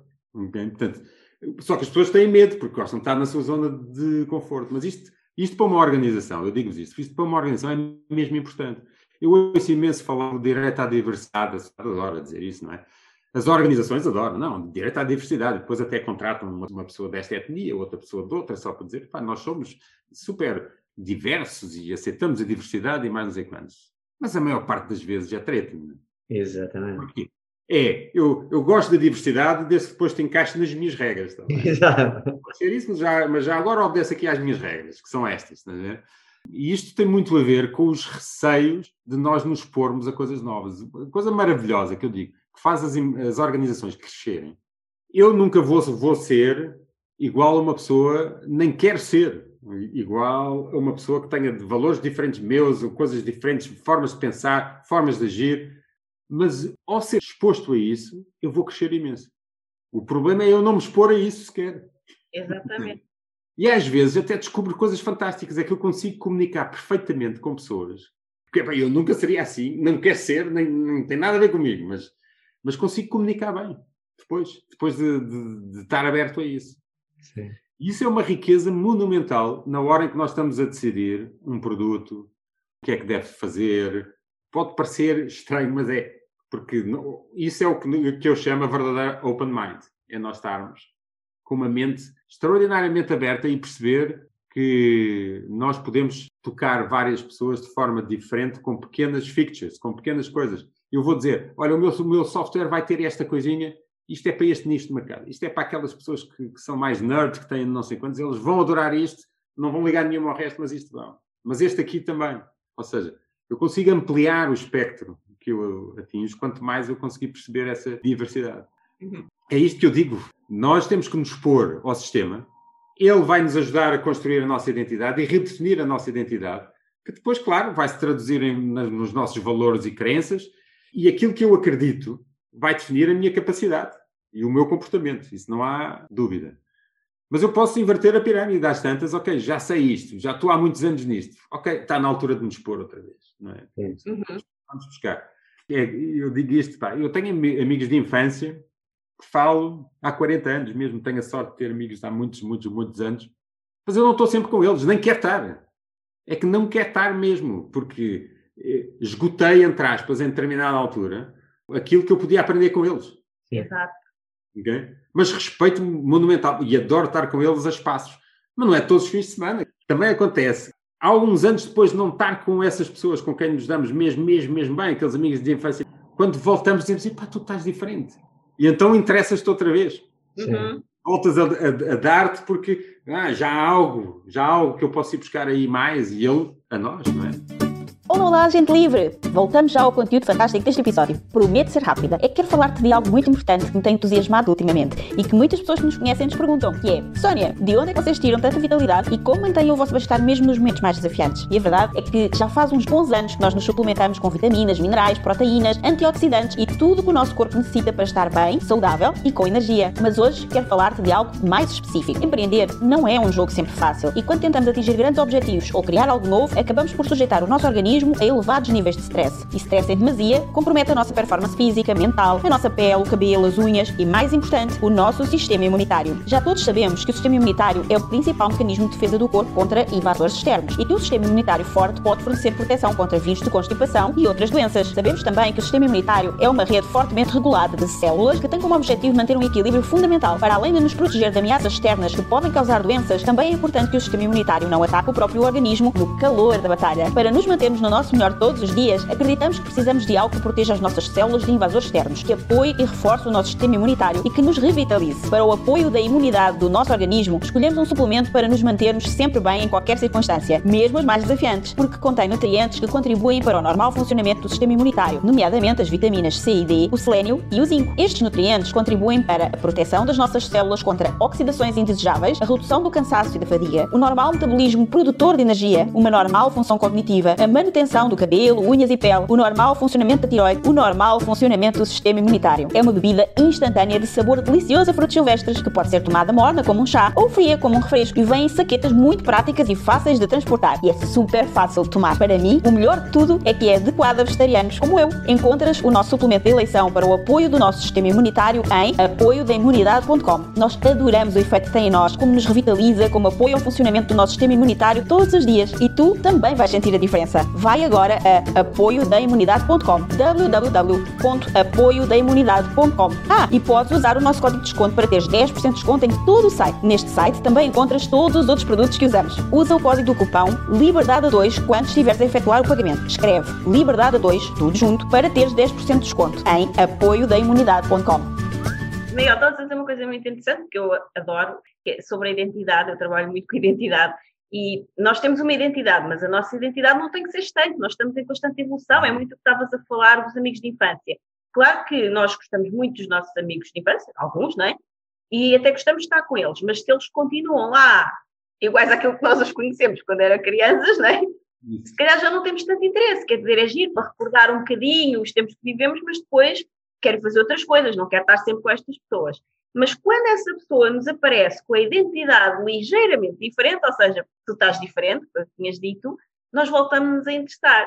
E eu gosto muito de um conceito, quando eu era miúda, havia, na altura só havia novelas brasileiras, não, não havia portuguesas ainda, e havia uma novela que dava na televisão que era a Gabriela. E eu gosto muito de dizer que nós não somos Gabrielas. A Gabriela é que nasceu assim, cresceu assim e vai morrer assim. Mas nós não somos Gabrielas, nós crescemos e estamos em constante evolução e a nossa identidade vai evoluindo connosco e não temos que ficar ali exatamente da mesma maneira que nascemos, não é? Podemos mudar.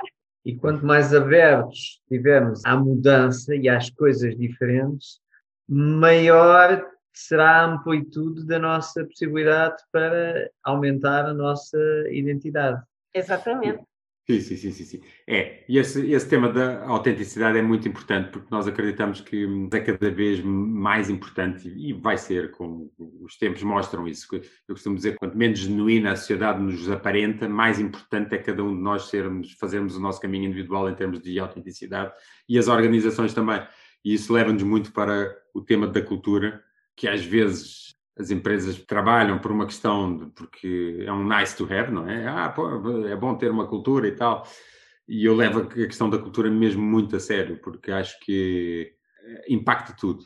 A forma como nós definimos a nossa forma de estar no dia a dia vai-nos ajudar a tomar as melhores decisões, as decisões mais coerentes. Ou seja, a cultura dá-nos coerência, dá-nos, sobretudo, alguma previsibilidade, o que é ótimo para o, para o cliente. O cliente, quando nós falamos em termos empresariais, o, o cliente tem que se identificar connosco e depois de se identificar connosco, nós não podemos defraudar isso e para isso temos, temos que ter uma cultura trabalhada e isso foi um trabalho que eu e o Ricardo fizemos na PHC há uns anos e continuamos a fazer, que é, é importante ter essa cultura escrita e trabalhá-la porque se nós não trabalharmos a cultura, ela vai existir na mesma. Uhum. Podem existir umas 10 culturas. É de repente, quando damos por nós, temos uma organização, ainda por cima, numa organização como a PHC, que está espalhada por cinco geografias, portanto, às tantas, há culturas por todo, enfim, um pouco. É muito importante haver uma baseline. E aqui, com descontração. Com, com descontração no sentido de que muitos desses valores que nós elegermos, ou formas de estar, é aquilo que nós aspiramos. Podemos não estar lá, mas é importante ter essa aspiração, ok? Portanto, é importante para uma pessoa que entra na organização, para tudo, perceber Olha, é nisto que nós acreditamos. É nesta forma de, de estar que nós nos identificamos. Se a pessoa não se identifica, naturalmente sai e estamos bem, ok? Porque era exatamente aquilo que eu dizia, que é nós conseguimos comunicar com pessoas que são muito diferentes de nós, é? mas, mas não as queremos ter necessariamente, não é? Portanto, ao nosso lado a cada momento. Gostamos de ser expostos à forma de pensar delas, para pensar de outra forma, mas a empresa tem que ter uma coerência. Isto aqui Agora funciona um bocadinho ao contrário, cuidado, direto à diferença, mas tem que haver uh, um mínimo de, de, balizas e de coerências. Isto não pode ser demasiado errático, porque isso baralha a nossa forma de ver e baralha os clientes. Os clientes, quando compram a PHC um, um serviço ou um produto, têm uma expectativa.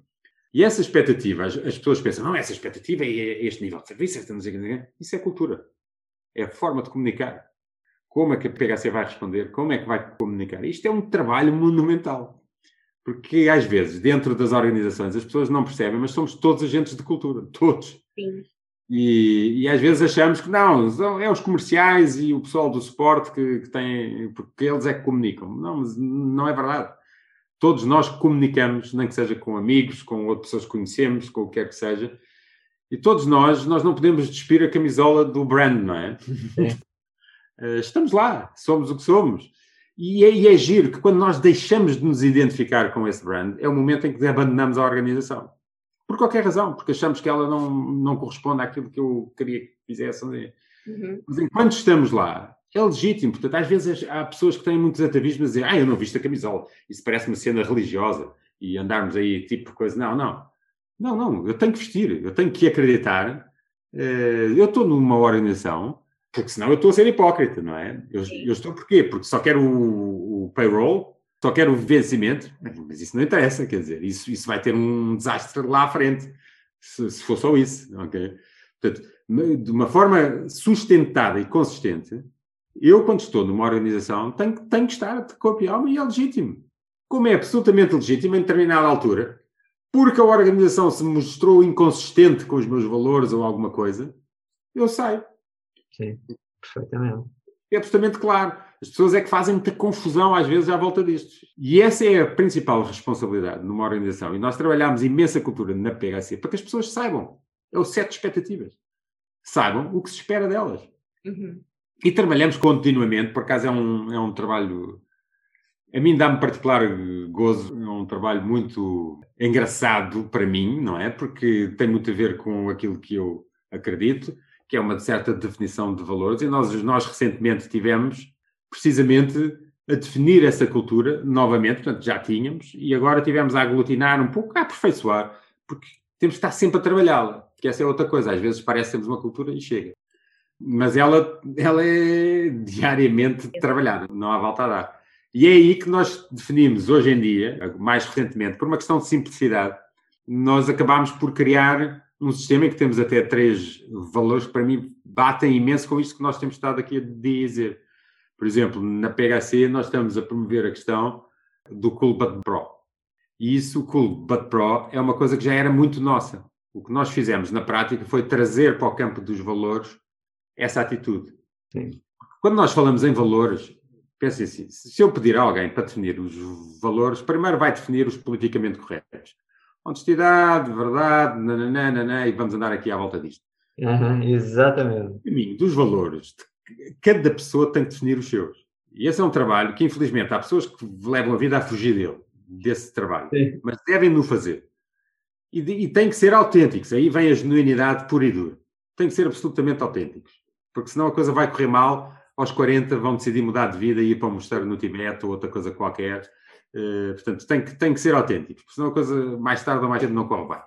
Mas é totalmente individual. Cabe a cada um individualmente definir os seus valores. Outra coisa é os valores da organização. E os valores da organização, a pessoa depois tem que olhar para eles e rever-se neles e ver como é que consegue esta compatibilização.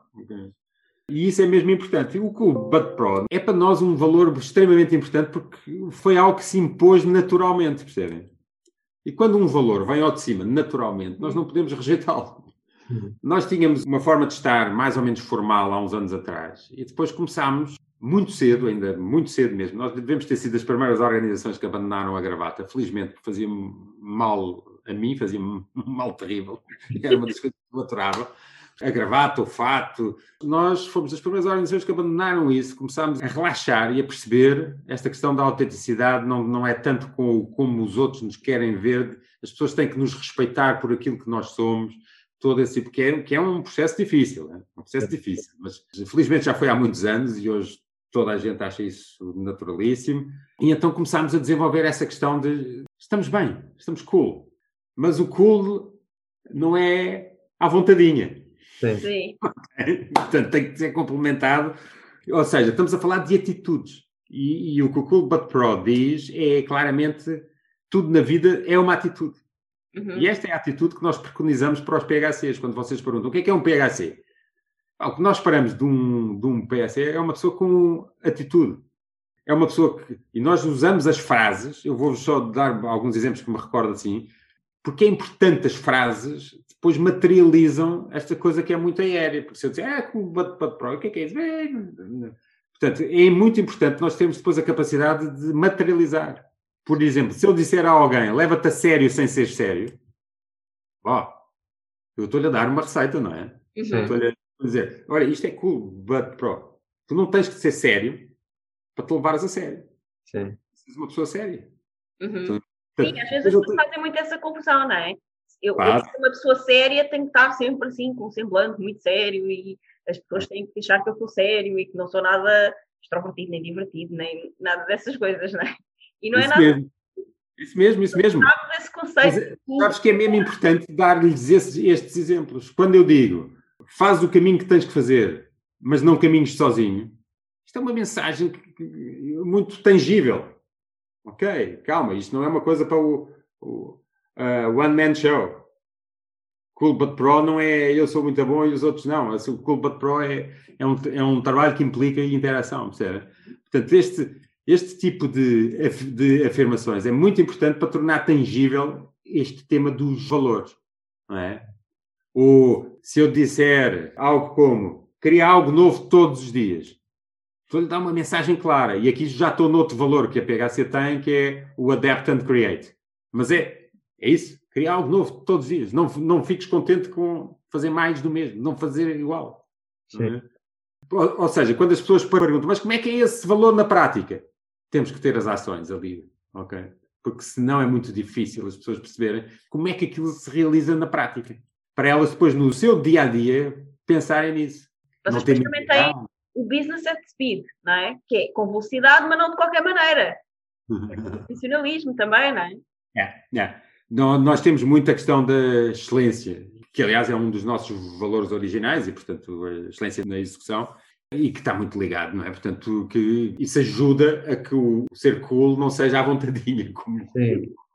porque no final nós temos que fazer uma boa entrega e, sobretudo, temos que ter a noção de que aquilo que nós fazemos tem impacto.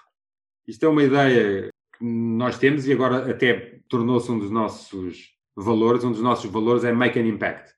Porque é, é preciso passar às pessoas a seguinte noção. Um impacto nós vamos ter.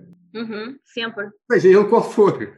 Mas nós queremos deixar um legado. E um legado, e temos que querer deixar um legado positivo, não é? Nós não podemos, portanto, naquilo que nós fazemos, e daí a excelência, não é? Nós temos que ser excelentes para deixar um impacto positivo, não é? Nós temos que ser competentes, nós temos que ter uma série de características para conseguir isso. Mas a verdade é que para deixar um impacto positivo, voltamos àquilo que falámos há pouco. Temos que colocar paixão em tudo o que fazemos. É a única forma de nós conseguirmos. Mas temos que aspirar a isso. Nós estamos nesta vida, temos uma vida. E é uma obrigação quase moral passar por ela deixando um impacto positivo. Nós vamos ser relembrados por aquilo, objetivamente, que deixarmos de positivo. Uhum. A influência. Por isso é que eu digo, quando nós temos a necessidade de interagir com outra pessoa, quando interagimos com outra pessoa, temos uma responsabilidade. E esta questão do, da cultura de feedback na PHC está a ser criada e temos um governance pesadíssimo à volta disso para obrigar as pessoas a entrarem no feedback, porque essa para mim é a maior responsabilidade que nós temos uns com os outros. A minha maior responsabilidade contigo, Sónia, agora, é que de alguma forma tu ganhes alguma coisa com o tempo que estás a perder aqui comigo. É que eu consiga transmitir alguma coisa. Se isso não for, ok, eu falhei, mas a, mas a aspiração está lá. Okay? E temos que te ter, não podemos. Quando eu disse há pouco, ah, vamos escolher, vamos encarar o feedback como uma coisa, uh, um pro forma. Não pode ser, porque isso vai impactar as pessoas, vai influenciar as pessoas. Seja para convencê-las que estão bem, seja para lhes dar um input errado, seja para o que for. Mas temos que ter responsabilidade quando interagimos com outro ser humano. Objetivamente é isso. E não podemos ceder-nos às nossas crenças, em termos de, ah, eu não lhe vou dizer isto porque isto vai magoá-lo. Alguém muito importante para mim, uma vez na vida, disse-me isto e nunca me esquecer, que foi, deixa-me ser eu a decidir se isso me magoa ou não. Uhum. Estão a ver? E nós temos tantas crenças e achamos, não, eu, eu, e que acabamos por não dizer as coisas que temos que dizer. E portanto, depois o feedback não funciona. Entende? E o feedback não funciona. Eu ia dizer, Miguel, assenta muito em algo que nós utilizamos diariamente em tudo, que é a intenção. Que nós achamos que tudo começa por aí. E quando tu tens uma intenção, ou uma boa intenção, não é? Por exemplo, nós vamos gravar um podcast, neste caso contigo, qual é a nossa intenção? É? Nós pensamos sobre isso. Se faz sentido ter esta pessoa ou não no nosso podcast, não é? Quando escolhemos tê-la e ela aceita, qual é a nossa intenção nesta conversa, o que é que nós queremos trazer para os nossos ouvintes. Então, há sempre uma intenção à volta de tudo. E, por exemplo, nisso estavas a dizer, uh, ah, não vou dizer aquilo porque vou magoar. Primeiro, não estamos a deixar a pessoa decidir se ela vai ficar magoada ou não. E segundo, se nós temos uma coisa realmente importante para lhe dizer, mas efetivamente não queremos magoar a pessoa, se colocarmos essa intenção, nós conseguimos dizer-lhe a verdade sobre aquilo que temos para lhe dizer, sem eventualmente ter que magoar a pessoa, porque nós já criámos essa intenção antecipadamente. E também podemos logo começar por aí, que é, eu tenho algo importante para te dizer, no entanto, eu não te quero magoar. E a pessoa depois, não, mas agora eu quero saber. É? Mas a uhum. pessoa já sabe que a nossa intenção não é magoá-la, é só dizer-lhe alguma coisa que a nós nos está a incomodar ou que achamos que ela podia ter feito de uma forma diferente. Né? E quando nós colocamos uma intenção por trás, normalmente a nossa intenção, em princípio, será uma boa intenção. Né? Eu, pelo menos, não gosto de passar a minha vida a fazer coisas com más intenções. Né? Por trás, genuinamente, a minha intenção é boa. Então, se a minha intenção é boa, não, não faz diferença. Eu posso fazer à vontade, mas não é à vontadinha, como tu disseste, não é? e sim com a intenção e a atenção naquilo que estamos a fazer. Não é fazer de qualquer maneira. Primeiro criamos uma intenção e depois colocamos toda a atenção naquilo, o foco, para que corra bem, para que vá no sentido da nossa intenção. Às vezes vai, é como os planos, às vezes vai, às vezes não. Mas pelo menos nós estruturamos dessa forma, não é? Nós é verdade. Um mantra que estamos, costumamos usar muito que é intenção, atenção, sem tensão. exatamente, exatamente. Gosto desse. É, Não, nós, é... nós, aprendemos esse mantra num livro que se chama O Teste da Paixão. E como tu uhum. gostas muito de, dessa uhum. questão do timor, do otimismo, da felicidade e implementas tudo isso na, na, tua empresa, é um livro que eu já li há muitos anos e que recomendo porque faz muita diferença na vida das pessoas. As pessoas se lerem esse livro e fizerem o teste da paixão e levarem um pouco esta filosofia, né, que é colocar uma intenção em tudo aquilo que fazem, colocarem o seu foco aí depois, né, que é a atenção, mas depois colocarem também o sem tensão, que é aconteça o que acontecer, eu estou naquele estado que tu falavas há pouco de aceitação, de desapego, de estar pronta para fazer à velocidade que é possível fazer e o mais rápido possível as mudanças que tiverem que ser feitas, a nossa vida dá uma volta de 180 graus e, e muda completamente. E foi, e foi melhor. É. É verdade, é verdade. Sabes que este, no fundo, estamos a falar aqui muito de, deste tema da, da, empatia e de saber dar e de, e de saber receber, que para mim é o, é o, maior desafio na organização, devo dizer. É, é aquele que nós estamos a investir mais, é, o, é um desafio complexo, porque, hum, é como tu dizes, há toda uma forma de dar e de receber eu costumo dizer às pessoas: cuidado, que dar feedback sem, sem empatia é uma crueldade. Uhum. É uma, é uma coisa, e às vezes as pessoas chegam lá, olha, tenho uma coisa para dizer e tal, e digo, isso não é bem feedback, cuidado. É, é, feedback, mas é dado, é preciso treinar, é preciso treinar, dar, é preciso treinar, chegar às pessoas, que é muito difícil, e depois é preciso deixarmos cair a nossa eterna necessidade de agradar os outros. Uhum. E, que eu, esta é a parte que, que, que, tenho trabalhado mais até em termos com algumas pessoas, que é absolutamente natural, não é, Sónia? Pensa, eu costumo brincar com alguns colaboradores meus e faço sempre mais ou menos esta, esta pergunta assim, que é, se nós pensarmos porquê que isto é tão natural, vamos lá pensar, nós nascemos e pensemos assim, cinco minutos depois de nós nascermos, nós já temos provavelmente um nome, um género, uma nacionalidade, uma etnia, provavelmente uma religião, provavelmente um clube, enfim. Uh, e nós não escolhemos nada. Nós não escolhemos absolutamente nada disto. E vamos estar a nossa primeira fase da vida a defender coisas que nem sabemos porque é que defendemos. Sim. E esta é que é a gênese da coisa, que eu tento explicar às pessoas, que é, há um monte de crenças que foram na nossa fase, e por isso é que depois há várias crises existenciais, é? Às vezes é logo na adolescência, quando o pai passa de herói a besta, como se dizer, né? tipo, oh. mas tem muito a ver com isto, que é quando há ali um momento em que nós, individualmente, cada um de nós, começa a descobrir aquilo que verdadeiramente é, e começa a descobrir que não é aquilo que lhe foi vendido uhum. com a maior das boas intenções, e ainda bem que foi, porque é preciso fazê-lo, mas é aqui nesta gênese fica a dificuldade de nós objetivamente sabermos ouvir, de nós conseguirmos eh, ter empatia, de nós trabalharmos este tema da empatia. Porquê? Porque há uma tendência natural depois ao longo da vida de nós queremos ir ao encontro. Entramos numa empresa, temos um chefe, vamos, nós não vamos dizer ao chefe que não gostamos do, do, que ele está a fazer, não é? Há mínimos, porque algo pode acontecer. Eh, ou seja, nós vamos fazendo concessões porque estamos treinados a fazer essas concessões. Okay? Vamos fazer imensas concessões. O problema é quando elas são demasiadas e nos deixam desequilibrados. Uhum. Mas isso não contribui para um ambiente de autenticidade que é brutalmente produtivo quando é conseguido. Não é? Porque estamos todos enganados, depois estamos todos numa reunião a dizer mais ou menos o mesmo que todos queremos ouvir e não o que o cliente quer ouvir, se calhar. Sim. No daquele conforto. E isto é muito importante as organizações conseguirem combater só o conseguem combater se estiverem sistematicamente a desafiar as pessoas, se implementarem uma cultura de feedback. Na PHC nós instituímos uma coisa que são as Activity Reviews, pode-se chamar outra coisa qualquer, não interessa, é uma reunião, que é mandatória e obrigatória quinzenalmente. Portanto, todos os líderes têm que reunir one-to-one, é mesmo one-to-one, não é, não é team, ok? Um para um. E tem que reunir quinzenalmente. E o tema pode ser desenvolvimento pessoal, portanto, há activity reviews de desenvolvimento pessoal, onde nós aferimos o nível de felicidade da pessoa, porque isso é para nós importante. Nós medimos a felicidade na PHC, é verdade. Um bocado estranho, mas é, claro, numa forma absolutamente subjetiva, não sei o quê, mas, mas temos padrões, depois tratados estatisticamente. São percepções, mas os modelos de percepção podem revelar-se interessantíssimos.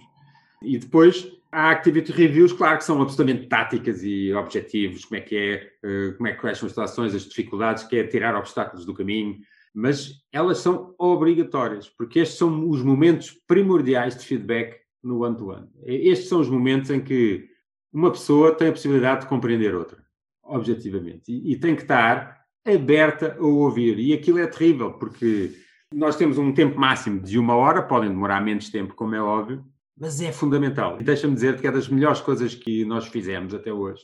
Porque depois, no final, cumprindo estas reuniões quinzenais, todo o processo de avaliação de desenvolvimento, de performance, não sei o quê, que é sempre traumático nas organizações, transforma-se numa coisa simplicíssima. Uhum. Não há surpresas, não é? As pessoas foram trabalhando quinzenalmente. Isto é uma, uma forma que eu e o Ricardo arranjámos de obrigar, na prática, a organização a trabalhar objetivamente numa base quinzenal. Porque se não existir, vocês sabem o que é que acontece, não é? Nós estamos no jogo, no jogo, no jogo, ninguém se lembra de perguntar como é que as coisas estão, ninguém se lembra de parar para pensar. Ninguém se lembra. E isso ajuda então, imenso os líderes a conhecerem melhor cada elemento da sua equipa também, não é? Isso mesmo, isso mesmo, é, é fundamental. E não é por acaso que nós depois temos padrões claros e depois consegue-se perceber que quando há mais dificuldades é quando estas AEs não acontecem. Já viu? Coincidência. Uhum. Porque os momentos não foram criados. Sim. É? E esses momentos têm que existir. E pode ser para a pessoa falar, que for. Então, agora, em ambiente de Covid, ainda mais importante é. As pessoas têm que falar como é que estão em casa, como é que estão, conexões têm que, nós temos que aumentar esta responsabilidade de estar próximo. Por isso nós temos esta política de proximidade muito grande hoje em dia, apesar de estarmos remotos, temos, temos que manter. Nós temos que sentir as pessoas. É? E isso implica tempo nosso. Claro, o líder diz, tenho, pá, tenho, mas eu tenho aqui muitas... Claro que implica que o líder não possa ter demasiada pessoas em seu repórter. Isso são reuniões one-to-one, -one, não é? Porque ele depois também tem as reuniões de feedback de equipa, tem as team coach, tem, seja, depois ele tem todo um governance, como eu vos disse, pesado à volta disto, não é? Agora, estas reuniões one-to-one, -one, para mim, acho que são fundamentais. São quase reuniões em que nós estamos com o colaborador. Não há fuga. Não há fuga possível. Não nos podemos esconder atrás de coisa nenhuma. Não é? Pessoa é um elemento que contribui para a empresa, para o crescimento da empresa. Imaginamos que a empresa é o corpo humano, não é?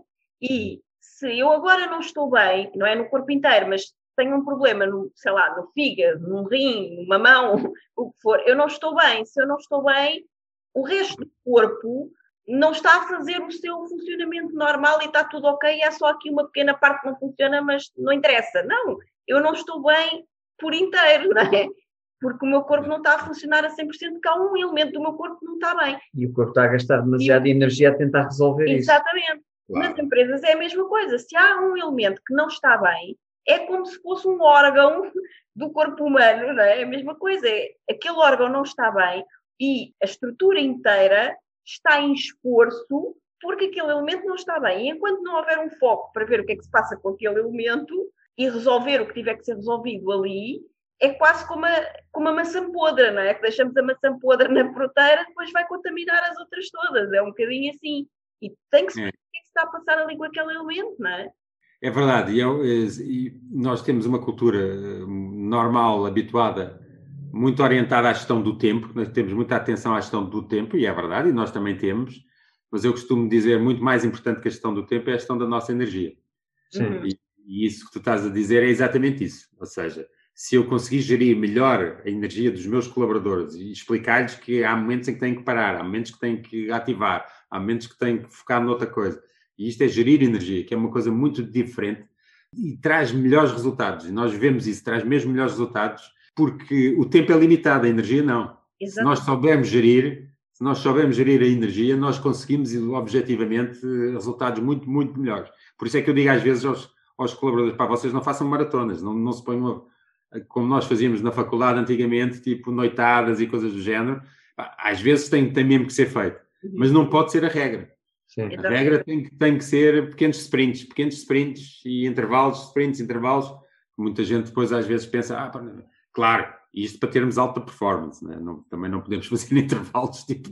Exatamente, é um descanso ativo também, não é? Estar ali a dormir a festa o dia todo. Não, mas, é, mas é importante nós fazermos esta, estes, estas interrupções, não estarmos mais do que uma hora sempre. Estão a ver? Às vezes é preciso, mas termos uma cultura em que temos algum cuidado com a forma como gerimos a nossa energia é muito importante. Também tentamos passar isso um bocadinho aos líderes, a ver se, se as pessoas conseguem perceber isso um pouco. Às vezes é mal interpretado porque as pessoas dizem, não, mas isso quer dizer que eu, que eu ando a fazer intervalos, ou seja, posso descansar à vontade. Não, é tudo uma questão de bom senso, aqui, de, Exatamente. de equilíbrio. E o que nós provamos é que tarefas excessivamente longas, às tantas, nós, a nossa energia está tão baixa que nós não produzimos. Uhum. Nós estamos ali ativos, mas não estamos a produzir coisa nenhuma. Não é? Sim. Portanto, nós, para produzirmos, temos um tempo certo. E depois temos que ir comer um gelado, qualquer coisa, não sei. Mas temos que fazer ali uma paragem para reenergizar, porque senão ah, a performance é muito baixa, é muito mais baixa do que estar em contínuo. E eu Isto acredito é importante. Aliás, eu não acredito em gestão de tempo. Não dá para gerir tempo. O tempo são 24 horas, cada hora tem 60 minutos, e é o que é. Não, não dá para pôr mais minutos numa hora, nem tirar. Não dá para fazer isso. É o que é. A nossa energia. Aquilo que a gente pode fazer pela gestão de tempo, Sónia, é, é aquilo que falávamos há pouco, é o planeamento, é aquelas regras de gestão de tempo normais, mas não conseguimos ir além disso. Exatamente. Ele é limitado, portanto não, não há forma a dar. é? Uhum. Mas eh, sim, eu também acredito muito mais na, na, na gestão da- das nossas energias e, e vendo isso um bocadinho dentro. Sim. É, não quero falar, estado agora aí a falar da equipa, que é, é extremamente importante e da forma como geres a equipa, mas há pouco disseste uma coisa que ficou-me aqui, como costuma dizer, a pulgar atrás da orelha, que de trazer o cliente para dentro de casa, para o cliente estar connosco e perceber exatamente como é que as coisas estão a ser feitas e nós percebermos o que é que o cliente necessita, em vez de estarmos um ano inteiro a desenvolver um projeto para depois chegar lá e afinal não caber naquilo que ele efetivamente necessitava. Como é que vocês fazem isso na PHC? Como é que é isso de trazer o cliente para, para dentro? Pronto, é, é isso. Nós inovamos há uns anos atrás em termos de- da, da forma de desenvolvimento de software. Há várias formas, não é? Portanto, nós, nós desenvolvíamos o software numa, numa filosofia que se chama waterfall, que na prática é ir passando de caixa em caixa, vamos pôr assim, não é? Portanto, ou seja, alguém fala com o cliente, depois os requisitos são levantados, alguém passa depois para outra entidade que vai traduzir esses requisitos em funcionalidades e depois vai ao programador e depois programa-se. Né? Esta filosofia, waterfall, foi usada durante muitos anos por todas as software houses de uma forma geral e o que acontecia é que frequentemente, como isto é um ciclo eh, sequencial, no final isto demora- demorava um ano a fazer este percurso, um ano depois tínhamos um produto no mercado e podia acontecer e frequentemente acontecia que eh, em algumas funcionalidades isto ficasse completamente ao lado. Porquê? Porque na prática o que se constatou é que faltava interações com o cliente ao longo do processo, não é? Sim. Porque como todos nós sabemos a comunicação é difícil, entre o que eu digo, que vocês percebem, e depois que transmitem e por aí adiante, nós já todos conhecemos a questão do telefone quebrado e Uhum. todas essas, essas coisas em que vai-se perdendo de tal forma que hum, eu pedi uma maçã e o que me entregam é uma pera. É? Isso é facílimo acontecer e é fruto muito dessas filosofias em waterfall. Por isso, há uns anos atrás nós começámos a mudar e começámos a adotar metodologias muito mais eh, LeanUX. LeanUX é uma, é uma metodologia, curiosamente, que vem da indústria automóvel, inventada pela Toyota, nas linhas de montagens, em que efetivamente havia o quê? Aflições frequentes. Aliás, a Toyota é famosa por dizer que o controle de qualidade no final não serve para nada, porque ele já foi feito ao longo de toda a linha de montagem. Portanto, esta é uma frase que a Toyota costuma dizer e que tem muita razão numa filosofia LeanUX, isto pode acontecer, ou seja, na prática, o que é que acontece? Quebrar estanquicidade. Em cada passo do desenvolvimento, as pessoas que têm que estar envolvidas devem estar envolvidas. Portanto, antes o que é que acontecia? O produto era feito, depois quando o produto era feito, passava-se para o marketing. Para o marketing fazer o marketing do produto e os folders e aquelas coisas e, e o descritivo. Portanto, o marketing só era envolvido muito, muito à frente. Agora não.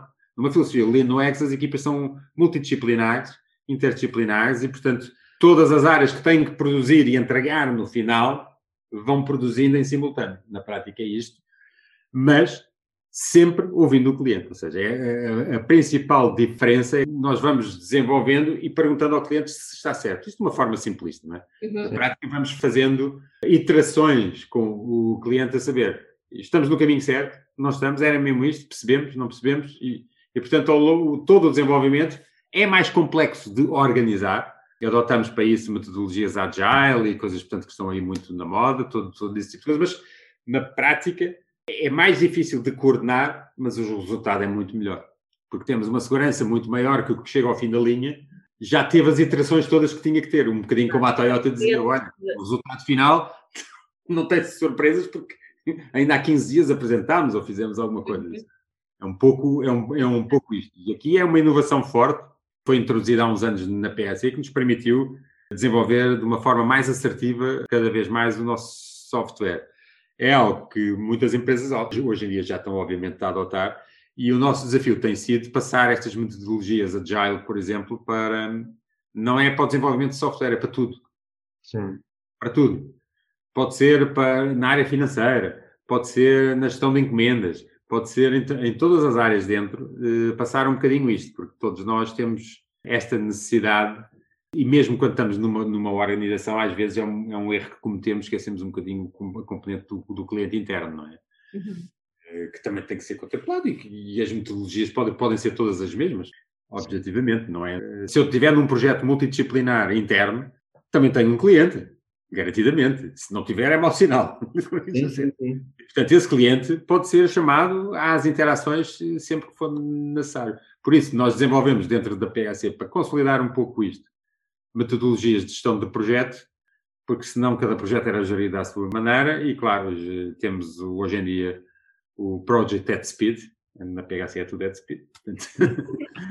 Eh, e o Project at Speed é uma metodologia que nós criámos, baseada na, nas melhores práticas de PMO, de gestão de projetos, para conseguirmos ter da PHC também qualidade nos projetos internos, porque senão a qualidade é só dos externos, que é uma coisa que às vezes nós vemos isso. Não é? Sim, vê-se muito. Ok, Miguel, tu és Strategic Risk and Control Officer. O que é isso e por que é que há tão poucos em Portugal? Nome fácil de dizer, portanto. Foi só para ser diferente, não? Estou... Exato. Para mandar pinta. Estou a brincar, obviamente, mas o que é que é, na prática, é uma função que tem muito a ver com estratégia, ou seja, a capacidade que a organização tem de seguir a sua própria estratégia. Isto quer dizer o quê? Todas as organizações, estiverem minimamente organizadas, têm um plano estratégico, têm um governance, montam a sua estratégia para o ano seguinte, algumas mais à frente conseguem ter estratégias a triênio, mas objetivamente a ideia é nós passamos ali muitos meses a decidir o que é que vamos fazer no ano seguinte. Aliás, eu disse há bocado que 2021 está fechadíssimo, portanto nós já sabemos o que é que vai acontecer em 2021, achamos nós. e portanto esse trabalho está feito. Portanto, a primeira coisa é garantir que esse trabalho é feito. A função SRC é ter, de alguma forma, a garantia de que esse trabalho é feito, que ele acontece, de alguma forma. Mas mais importante que isso, depois, é isso traduzir-se na prática do dia a dia. Ou seja, que aquilo que nós nos estamos a propor a fazer em 2021 vai realmente acontecer depois a cada dia que passa. E este tipo de controle só é feito com sucesso quando alguém está completamente fora. Ou seja, quando nós estamos todos no jogo estamos focadíssimos no jogo. E então, nós até, e outra vez voltando à história do autoconhecimento, agora é um autoconhecimento coletivo, não é? Que é tipo, é, nós achamos que estamos todos a seguir o caminho, mas porque estamos nele, não é? Alguém que esteja de fora pode olhar e dizer, mas porquê é que vocês estão a fazer isto? Isto está alinhado com a nossa estratégia ou não? Para que é que nós estamos a gastar horas e dinheiro nisto? E às vezes até me respondem tipo, não, porque isto dá imenso dinheiro, isto, se nós fizermos isto, nós ficamos ricos. E a resposta do SRC na prática tem que ser sempre, não, mas não me interessa ficar rico. Nós temos uma estratégia e tu estás a gastar recursos e tempo numa coisa, até podemos ficar, mas estamos a gastar recursos que deviam estar alocados a uma estratégia que foi definida. Uhum. Sim. Portanto, não podemos. Se de repente descobrimos que se vendermos arroz ficamos todos ricos, mas isso não me interessa. Okay? No fundo é um bocado chato, não é? Que vai ter que dizer tipo, uhum. olha, isso até é lucrativo, até é rentável, é uma coisa fantástica, mas mas isso não está dentro da estratégia, por isso não vai ser executado. Nem pode ser executado, por melhor que seja a ideia. Uhum. Okay. Portanto, é, de alguma, de alguma forma, aquele limitador que diz, que garante que os recursos estão à disposição da organização estão a ser gastos dentro da estratégia que a organização assinou e preconizou. No fundo é isto. Porquê que há poucos? Primeiro porque às vezes é um luxo ter uma pessoa assim, não é? não é fácil. Mas internacionalmente há bastante. Em Portugal há poucos porque a cultura portuguesa empresarial não está muito ligada a este tipo de formas de pensar. Muita dela está ainda numa fase de planeamento, ou seja, ainda, ainda lutam para ter pelo menos o governance e o planeamento feito. Sim. Aqueles que até têm governance e planeamento feito, depois estão totalmente focados na execução do plano e não tanto em termos estratégicos. Ou seja, há pouca cultura de estratégia em Portugal. Uhum. É a minha opinião. Sim. Há muito pouca cultura de estratégia.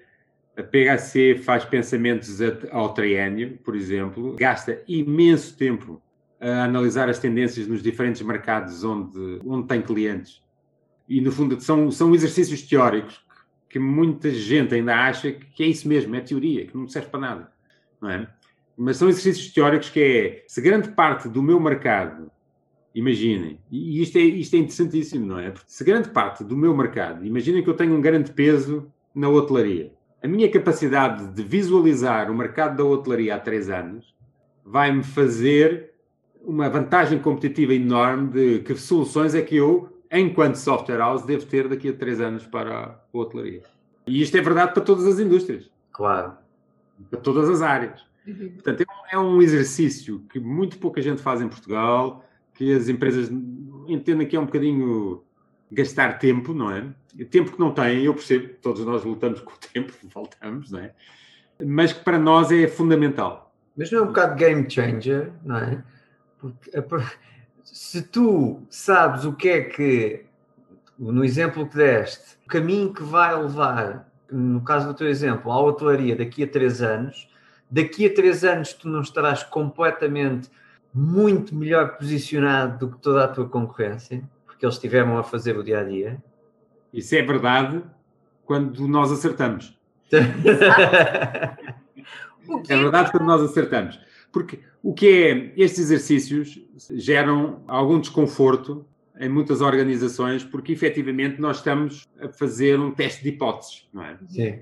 Estamos a tentar recolher informação, mas o facto de nós conseguirmos visualizar à frente, isto é uma coisa muito à lá PNL, que eu acho que é fundamental. Aliás, os atletas de alta competição conhecem bem a necessidade de visualizar antes de entrar. Mas nas organizações é igual, só que não há essa cultura. Nós termos a capacidade de visualizar, eu ter a capacidade de olhar para o que é que vai ser a PHC daqui a três anos, para mim, respondo, é game changer.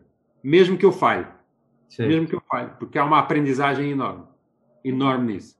Mas a maior parte das pessoas não acredita nisso. Não acredita, acha que é tempo perdido. Okay? Porque efetivamente nós vamos estar muito tempo a fazer hipóteses que não se vão concretizar, algumas meio fantasiosas, outras meio ficcionadas, mas esse exercício é fundamental. E eu acredito mesmo nisso. A capacidade que nós tenhamos de, de fazer essa visualização à frente seja da nossa organização ou dos mercados onde nós queremos estar, que era o caso que eu estava a dizer, se fosse, seja a hotelaria, a restauração, seja outro qualquer, Sim. é mesmo, mesmo muito importante. E às vezes, para mim é um game changer, porque tu podes não acertar em 100%, mas 20% que tu acertes já fez a diferença toda. Nós, eu, eu vou-vos dizer, e há, e há coisas que são mesmo acasos. Hoje toda a gente fala de teletrabalho a full time não é uma coisa que eu defenda, a full time. E de uma forma geral, a PHC também não tem essa posição. Nós gostamos, estamos mais adeptos de um modelo mais ou menos híbrido lá mais à frente, não é agora. Agora é o que é, não é? Portanto, estamos a viver e estamos a tirar experiência. Se calhar amanhã mudamos de opinião. E está legítimo. Okay? Às vezes as pessoas dizem, ah, mas vocês disseram isto e agora dizem aquilo, isso é incoerência. Não, não é necessariamente. É uma aprendizagem. As pessoas eu acho muita piada às vezes as pessoas que dizem não, não, eu sou assim, sempre fui assim, e portanto esta é a minha opinião e sempre será assim. Bem, então aquilo é um quadrado, não é? Portanto, portanto aquilo não eu passa de...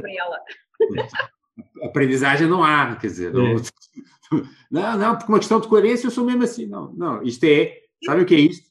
Isto é, isto é uma pessoa a usar a sua genuinidade e autenticidade para ficar na sua zona de conforto. Exatamente. Mentira. Para não evoluir.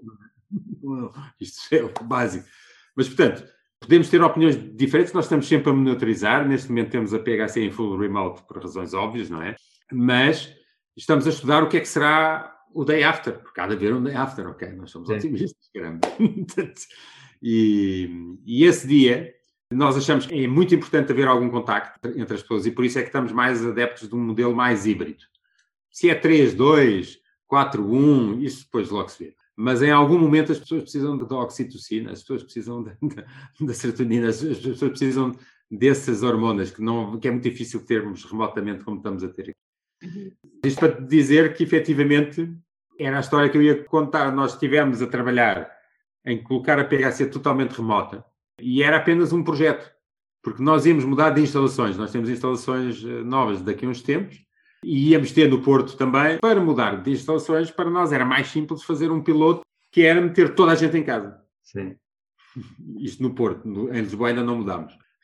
Isto é extraordinário e às vezes realmente, eh, às vezes as pessoas, ah, as pessoas têm sorte. Não, mas a sorte procura-se e, é preciso nós estarmos lá, termos a visão. Ver? O que aconteceu foi que 15 dias depois de termos tido esta reunião, foi decretado o recolher e o confinamento obrigatório. E, Sim. portanto, nós tivemos que mandar, não foi o Porto para casa, foi a empresa inteira para casa. Não é? E foi ótimo. Nós pudemos experimentar todo o modelo, foi maravilhoso. Ninguém, ninguém se queixou. Tipo, e agora? E os equipamentos? E depois, depois, mas... Ok, porque no fundo nós já estávamos com esse projeto em mão, não é? Sim. Portanto, há aqui uma coincidência que é favorável, é óbvio, mas depois toda a visão, é esta questão que, que eu digo, isto, isto aconteceria mais cedo ou mais tarde, com ou sem pandemia. A tendência já era essa. Sim, exatamente. Portanto, quem fez o exercício há três anos atrás de como é que vai evoluir as empresas e não sei o que mais, e conseguiu visualizar que o remoto iria ser uma grande arma, nesta pandemia teve uma vantagem competitiva brutal. Sim. Acertou. É, Esta é a importância de fazer estes estudos e, o- e a importância do SRC na prática é estimular a estes estudos. Não, não é ele que os faz, calma, também não passa assim tanto. Mas ter pessoas criativas e pessoas capazes para fazerem isso e reservar tempo para isso. Ter uma pessoa que está mais dedicada à estratégia. É isso. Agora estamos a fazer isto porque vamos ficar ricos. Só que Uhum. também não sabemos muito bem se vamos ou se não vamos ficar. Agora parece que isto está a dar certo. Mas é um pouco nós sabemos para onde é que estamos a ir, qual é a visão da nossa empresa. E às vezes, nós falamos muito aqui sobre tipos de empreendedores no, no podcast e já falámos aqui de um tipo que é o empreendedor oportunista. Há um episódio que é sobre os. Os vários tipos de empreendedores. tipos de E falamos do, empreendedores. empre- do oportunista, no sentido de ser aquele que agarra todas as oportunidades. E isso pode ser muito bom, mas também pode ser muito mau, porque se há um plano, se há uma estratégia, se há uma grande visão para a evolução da empresa e de repente surge aqui uma oportunidade ao lado, que é de vender arroz, que não tem nada a ver com software, Mas que exemplo, vai dar muito mas que vai dinheiro. dar muito dinheiro. Então agora vou por ali. E então estamos sempre a apanhar as oportunidades, mas não- nunca temos um direcionamento e nunca sabemos para onde é que estamos a ir na realidade. O problema disso é as oportunidades. o problema do oportunista é a sustentabilidade da solução, basicamente. A PHC tem mais de 30 anos, tem uma saúde financeira invejável, vivemos bem, felizmente, ainda hoje as pessoas estão bem, porque a preocupação número um foi soluções sustentáveis. Claro que nós tivemos imensas op- oportunidades para fazer coisas que davam imenso dinheiro, se calhar até mais do que o que temos hoje na organização, mas a preocupação número um é nós não estamos aqui para não estar amanhã. Exatamente. E, e é, e o oportunista, ok, fez um negócio e foi, não é? Hoje ganha muito dinheiro, mas amanhã se calhar já cá não está. Já não está. A questão é essa. Agora, se nós queremos um negócio, temos uma visão para um negócio para a vida, e atenção, vocês começaram de uma forma muito oportunista, que é eh, vamos aqui fazer cenas, e a primeira cena que apareceu foi aquilo dos pássaros, e vocês agarraram a oportunidade, não é? Isso mesmo. Portanto, Isso. não há nada de errado em agarrar oportunidades, desde que depois, a partir dessa oportunidade, ganhámos experiência, ganhámos dinheiro e agora. É. agora vamos transformar as coisas. Aquele momento que eu vos relatei, que nós dissemos, ok, agora vamos fazer algo que depois sirva para vários, é Uhum. o momento em que nós estamos a fazer o shift do oportunismo para a sustentabilidade. Exatamente. Muito interessante. E a nível pessoal, achas que deveria haver, ou nós deveríamos ser um pouco os nossos CRCs da nossa vida? Ou deveríamos ter um CRC que nos ajudasse, SRC, SRC desculpa, que nos ajudasse a, a não perder ou a manter a estratégia, primeiro a criar a estratégia para a nossa vida. E depois a mantermos nesse caminho, porque a nível pessoal eu vejo muitas pessoas, mesmo até consideradas de sucesso, que hum, depois falando, tendo conversas mais profundas, o sucesso não é assim tão sucesso quanto isso, porque elas estão um pouco perdidas na sua É própria. Eu, O sucesso até pode ser pergunta- bastante, mas a felicidade não, não tanto. A questão é essa. Essa pergunta é brutal, porque é, é mesmo a minha opinião que não há volta a dar. Nós precisamos de alguém. Precisamos de alguém, não precisa de ser o nosso companheiro, não precisa de ser o melhor, o melhor amigo, pode ser, mas não precisa ser. Mas é fundamental nós termos alguém que nos diga as verdades. E isto de uma forma continuada, porque eu, eu, por exemplo, treino imenso esta questão da autenticidade da genuinidade há anos e agora, ultimamente, tenho estado a trabalhar muito, já de uma forma até mais sistematizada, mas é muito complicado nós conseguirmos ter um alto patamar de autenticidade connosco próprios. E, portanto, nós deixamos facilmente levar por outras explicações mais fáceis, a verdadeira razão pelo qual fazemos algo, principalmente quando começamos a ter algum, algum momento de disrupção porque há uma coisa que é natural em todos nós, e por mais treinados que sejamos, que é a negação. E a negação é terrível. Nós temos uma tendência para a negação, até chegarmos à abertura de pensarmos no assunto, às vezes demora muito tempo. E a minha experiência diz: é difícil meter isso dentro de nós. Não quer dizer que não seja possível, e para muitos assuntos até é possível. Se nós treinarmos muito, se nos dedicarmos muito a isto, porque estas coisas, o problema destas coisas é que estas coisas têm que se tornar um hábito nosso. E um hábito demora muito tempo a criar. O otimismo, treinar otimismo é um hábito. O tema da felicidade é criar hábitos. Ou seja, tudo está muito ligado aos hábitos. O problema é que, por alguma razão, o dia em que nós deixamos de ter esse hábito, nós regredimos rapidamente, porque aquilo não é natural em nós. E então o hábito perde-se. E é extraordinário, quando o hábito se perde, nós temos toda uma estrutura mental montada para justificar porque é que ele se perde. Uhum. Toda. É? Não, eu já não vou, já não vou à natação porque já não vale a pena, eu também já estava cansado, ou não sei o quê, ou qualquer coisa, e portanto eu já abandono isto, já não faço isto. Normalmente, quando isso acontece, só quando alguém de fora, quando ouvimos assim e perguntas incisivas, eu, eu faço questão de ter todos os anos uma pessoa que me faça coach, mas um coach incomodativo, porque eu já tenho um nível de segurança grande, ainda por cima eu tenho este defeito, não é? Eu conheço este tema profundamente. Portanto, estou melhor habilitado a inventar as melhores histórias, como eu chamo. E então é preciso mesmo alguém que, que vá lá mesmo ao fundo a dizer, olha, e que nos mantenha neste nível de atenção. Atenção, é sobretudo uma questão de atenção. Nós estamos a seguir o nosso rumo ou não estamos a seguir o nosso rumo? Claro que para isso é preciso nós termos um hábito. Isto fica mais fácil se nós tivermos um hábito, e eu tenho esse hábito. Não é aquele hábito de chegarmos ao final do ano e dizer, para o ano eu faço isto, ok? Porque isso 99% das vezes ninguém faz. O que é mesmo importante é o hábito de nós pensarmos, daqui a um ano, e não precisa de ser no dia 31 de dezembro, ok? Daqui a um ano, eu vou olhar para mim e no que é que eu estou melhor. Que isto para mim é que é, uma, é quase uma obrigação moral que nós temos perante a vida. Nós não podemos deixar que um ano passe e não tenhamos desenvolvido competências em alguma coisa. Uhum. Quer dizer, isso é inacreditável, não é? Ficamos o quê? A ver Netflix o ano inteiro? Quer dizer, não, não pode. Temos que perceber. Nada contra o Netflix e acho que também faz o seu papel, é? mas cuidado. Nós não podemos ficar demasiado hedonistas, temos que desafiar-nos. E, portanto, o que nós dizemos é: hoje tenho aqui um projeto para mim. Quero aprender a tocar guitarra. Ou seja, isso tem que ser o meu objetivo. Objetivo 1: um, aprender a tocar guitarra. E depois tenho que traçar o tal plano que pode não se concretizar, pode não ser exatamente o que depois vai ser. Mas tenho que partir à ação. Senão está só nas intenções. E quando eu parto à ação, a partir do momento em que eu parto à ação, tenho que tornar isso revisitável. Okay? Para daqui a um ano eu digo, ok, ainda não sei tocar guitarra, mas já sei uns acordes, umas coisitas, quaisquer, não interessa. É? Ou abandonei o projeto, mas substituí por outro. Também é legítimo. Sim. Agora, esse exercício nós só conseguimos fazer se nós escrevermos.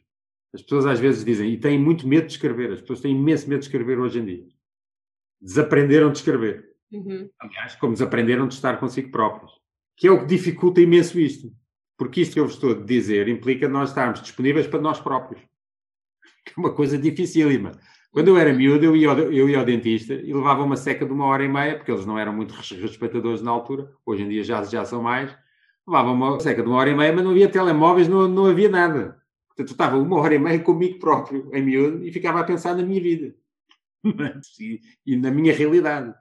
Que é uma coisa hoje, que as pessoas hoje fogem não é, de fazer. Hoje isso não acontece, não é? Se eu tiver uma hora e meia no dentista, qual é a probabilidade de que eu estar no telemóvel, como é óbvio, evidente. Estou a ver as é. redes sociais, estou a ver a vida dos outros. É por isso é que nós hoje em dia assistimos a coisas super interessantes, às vezes até em espetáculos, que as pessoas não estão lá, não é?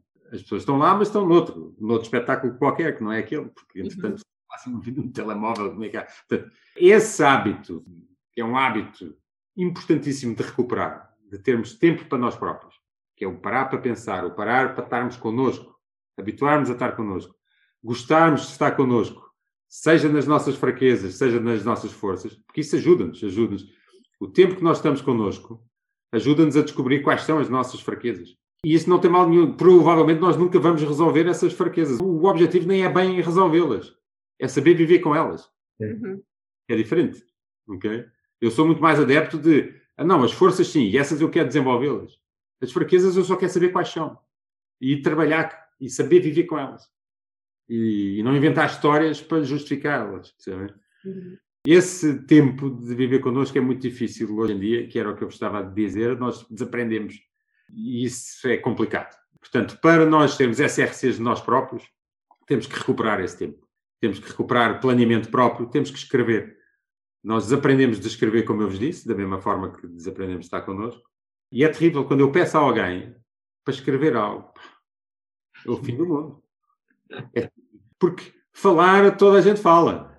Uhum. Agora, não, não, agora escreve lá aí, escreve aí. E porquê? Porque o escrever é uma tomada de consciência. Sim. Por isso é que isso é afirmação é, daquilo, não é? Por isso é que isso é tão desconfortável. Eu recomendo em mentoria a algumas pessoas esta técnica de dizer às pessoas: olha, se vocês receberem um mail muito chato, muita coisa, vocês façam o seguinte: peguem numa folha de papel e comecem a escrever a resposta. Para quê? Para dar tempo ao vosso cérebro para ir buscar uma explicação um bocadinho melhor do que a primeira que vos vai aparecer, não é? E o escrever, o concretizar, o escreve-me o que é que tu sentes. Bem, as pessoas ficam quase paralisadas. O que, o, o é que eu sinto? o que eu sinto, fui-me escrever. Mas é das melhores terapias que eu recomendo é escrever. Escrever. Escrever. Ser SRCs de nós próprios acho que é fundamental e, e todos devíamos ser, ainda antes das organizações mas temos que recuperar estes dois hábitos. Miguel, infelizmente o tempo não é infinito, por isso estamos a chegar aqui à reta final do nosso episódio e ainda há algumas coisas que rapidamente gostava de perguntar. E uma delas, tinha muitas mais, mas vou ficar por esta porque acho que é mesmo importante.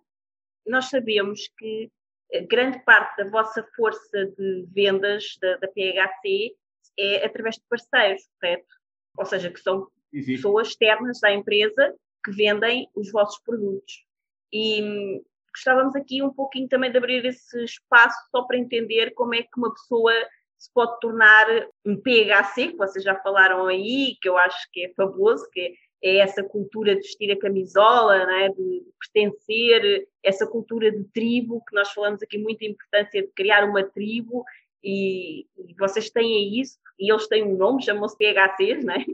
E uhum. como é que uma pessoa externa se pode tornar um parceiro da, da PHC e com isso eventualmente ser um empreendedor que cria o seu próprio negócio de liberdade, mas em parceria com a PHC, porque existe essa possibilidade ou não? Existe, existe. Aqui a questão tem, passa outra vez muito pelo tema da cultura, não é? Portanto, nós comercializamos, como tu disseste, exclusivamente por parceiros. E a PHC procura, com esses parceiros, garantir três coisas, não é? Portanto, uma pessoa chega à comunidade, depois na prática é uma comunidade que, que se cria. Quando alguém chega a esta comunidade, se torna um parceiro ou o que quer que seja, nós procuramos basicamente três coisas: garantir uma marca que lhes dê confiança, um produto que esteja em constante inovação, mas, sobretudo, procurar um acompanhamento de proximidade e passarmos a cultura que é da PHC também, não é? Portanto, aí há uma certa aculturação. E não é por acaso que muitos parceiros da PHC, e muito bem, utilizam metodologias iguais às da PHC, ou seja, depois são, na prática, alguns exemplos da PHC, e isto está corretíssimo, as pessoas têm mania que, ah, não, mas eu vou plagiar, ou não, não, não. Costuma-se dizer que copiar um autor é plágio, copiar vários é uma obra de investigação. E, portanto, eh, e é verdade, da PHC, na sua gênese, bebeu imenso da cultura americana, por isso nós somos muito nesse aspecto. Imenso porquê? Porque fomos copiar muitas das metodologias e das melhores práticas de gestão que a Microsoft na altura tinha. E nós somos partners da Microsoft desde essa altura. E não tem mal nenhum, foi ótimo. E estamos super gratos a isso. Hoje não nos identificamos tanto, porque, claro, porque depois o que acontece é que depois nós criamos o nosso próprio caminho, não é? E, e voamos para outros lados e é ótimo. Mas na base, isto tem muita lógica, não é? Nós, aliás, é essa a razão pela qual nós promovemos tantas nossas práticas. É na esperança que outros copiem. É? é? mesmo. Uh, neste caso, a nossa expectativa é conseguir passar isto para quem chega à comunidade da PHC e, portanto, consegue começar a perceber, a aprender mais rapidamente metodologias para vender mais rápido, para vender melhor, enfim, tem um bom produto, tem uma boa marca, tem tudo isso, e depois consegue viver os valores da PHC. Mais difícil. Isso aí mete uma pressão enorme dentro das pessoas da PHC que depois contactam com os parceiros ou quem quer que seja, fornecedores, qualquer pessoa que interaja com a PHC tem que ver essa marca lá, não é? Esse, uhum. Esses valores presentes, essa forma de estar. É por isso que nós investimos tanto na cultura dentro, não é? Que é para que depois ela possa ser coerente, não é? Todos nós já tivemos aquela experiência horrível de falar às vezes, que acontece imenso nas, nas grandes empresas, não é? Falar às vezes com um banco a perguntar uma coisa e, e responderem-nos uma coisa e depois com o mesmo banco, mas com outra pessoa, a responder outra completamente ao lado. Sim. Não, é? não só no banco, é. Oh. lado. Isto é a coisa mais desagradável para, para mim, tipo, mas, mas vocês não são a mesma entidade, não, isto, isto não cola. Quer dizer, portanto, é preciso dar essa coerência. É? E, portanto, é preciso garantir isso em toda a linha dentro. E, portanto, na prática, o que nós procuramos é não olhar para os parceiros, para todos os stakeholders que estão à nossa volta, como meros clientes, ou como meros fornecedores, ou como meros partners, ou o que quer que seja, mas sim como uma comunidade. E esta é que é a ideia base. Nós olhamos para este número enorme de pessoas e passamos essa responsabilidade aos PHCs, lá dentro. Uhum. Vocês lembrem-se, cada vez que vocês fazem uma coisa, não vai afetar os 400 parceiros, vai afetar os 30 mil clientes, mais os não sei quantos, seja, todo o universo que depende de nós. E essa responsabilidade está lá, e então, o que é que nós tentamos fazer? Ter formas de comunicar com eles através de software, como é óbvio. Temos comunidades. É criar uma comunidade. E, e, essa comunidade tem como base, obviamente, uma plataforma que é online, não é? Portanto, que está disponível em qualquer parte do mundo, todas essas coisas, que é o normal, mas é preciso construí-la de uma forma forte, consistente, coerente e tem que lá estar presente também aquilo que nós defendemos, a forma como nos relacionamos, tudo isso. Essa é a plataforma que nós usamos para passar valores e, na prática, para passar também a cadeia de valor, que é outra coisa diferente, que é onde o parceiro percebe onde é que ganha mais valor. São plataformas que tendem a ser partilhadas, como é óbvio, para nós beneficiarmos também de uma tendência atual, que é a partilha, efetivamente, que é muito millennial e não só, mas que é preciso aproveitar isso, essa disponibilidade. E, portanto, na prática, nós criamos uma comunidade em que eles todos participam e do qual todos tiram valor, do qual todos podem beneficiar dela e por isso não lhes faz confusão estar objetivamente a participar. Que hoje dão, amanhã recebem. Sim. É difícil, não é? Em ambiente empresarial, porque nem sempre quer partilhar tudo. Uhum. Muito bem. Miguel, a entrevista está incrível. Queremos só fazer mais uma pergunta, mas antes disso perguntar se existe alguma rede social, algum lugar onde as pessoas possam encontrar, ou a PHC, que depois nós também vamos deixar na descrição do episódio para as pessoas poderem clicar e ir diretamente para lá. Existe algum site ou alguma rede social? Existe, quer dizer, nós temos, nós estamos obviamente presentes, tanto em termos públicos, né, que é o que é talvez o que interessa mais, estamos obviamente presentes no Facebook, basta pôr o PHC uhum. e o Facebook estará, estamos no, no, no, Insta também, com posicionamentos ligeiramente diferentes, mas ambos são ótimos para nos seguirem. E depois temos o LinkedIn, que é uma rede que nós utilizamos há muito já, e onde estamos, na prática, todos lá basicamente representados e vamos partilhando muito destas temáticas que até estou aqui a uhum. falar, algumas eu tenho partilhado lá. E depois, claro, existem as comunidades mais proprietárias de quem já está na comunidade, não é? Que é a comunidade PHC, mas aí já pressupõe haver algum tipo de relacionamento connosco, já não, já não é público, não é? Sim. Mas em, em termos públicos, eu diria que por, por essas três redes estamos mais do que disponíveis. Miguel, se pudesses dizer uma frase que soubesses que todas as pessoas do mundo iriam ouvir, qual seria e porquê? Eu gosto muito de uma frase que não é minha, mas uh, be kind and care. Mas que tem muito a ver com o que é PHC. Be kind and care. Ou seja, sermos bons para os outros e, e cuidarmos dos outros é algo que de, eu acho que faz muito parte da nossa missão de vida pessoal mas sobretudo, acho que mesmo sobretudo nas organizações. Uhum. Muito bom. Miguel, muito obrigada. Nós adoramos este episódio e adoramos tanto, ficaram muitas perguntas por fazer e por isso gostaríamos até de, quem sabe, termos a, novamente esta oportunidade e conversarmos um bocadinho mais, porque nós agora ficávamos aqui horas à conversa. E, portanto... À vontade, Sónia, eu estou disponível, eu, isto é como eu costumo dizer, para mim é um prazer, portanto não tenho problema nenhum. Ótimo. Vamos com certeza marcar uma próxima entrevista porque nós queremos fazer o resto das perguntas. Sim, há muitas perguntas ainda que queremos fazer. ok. Obrigada, mas okay. ficamos por aqui. Sim. Pronto. Fiquem bem então. Até o próximo episódio do podcast Liberdade a 2. Até ao próximo. Obrigada. Muito obrigada por ouvir o episódio de hoje. Se gostaste do que ouviste, certifica-te que nos dizes isso deixando-nos a tua avaliação e o teu comentário, porque a tua opinião é mesmo muito importante para nós. Estamos em todas as principais plataformas de podcasts. Lembra-te de subscrever o podcast para receberes automaticamente os próximos episódios. E se fizer sentido para ti, partilha-o com quem mais gostas. Também podes ouvir os episódios no nosso site em liberdade2.com. Para saberes mais sobre nós, acompanha-nos nas redes sociais. Encontra os links na ficha técnica do podcast. E se ainda não estás na comunidade de gente livre, entra agora em liberdade2.com/grupo. Nós adorámos passar este tempo aqui contigo e mal podemos esperar por te encontrar aqui no próximo episódio. Até lá! desenha o teu estilo de vida, compromete-te com os teus sonhos e agarra a tua liberdade. Até lá!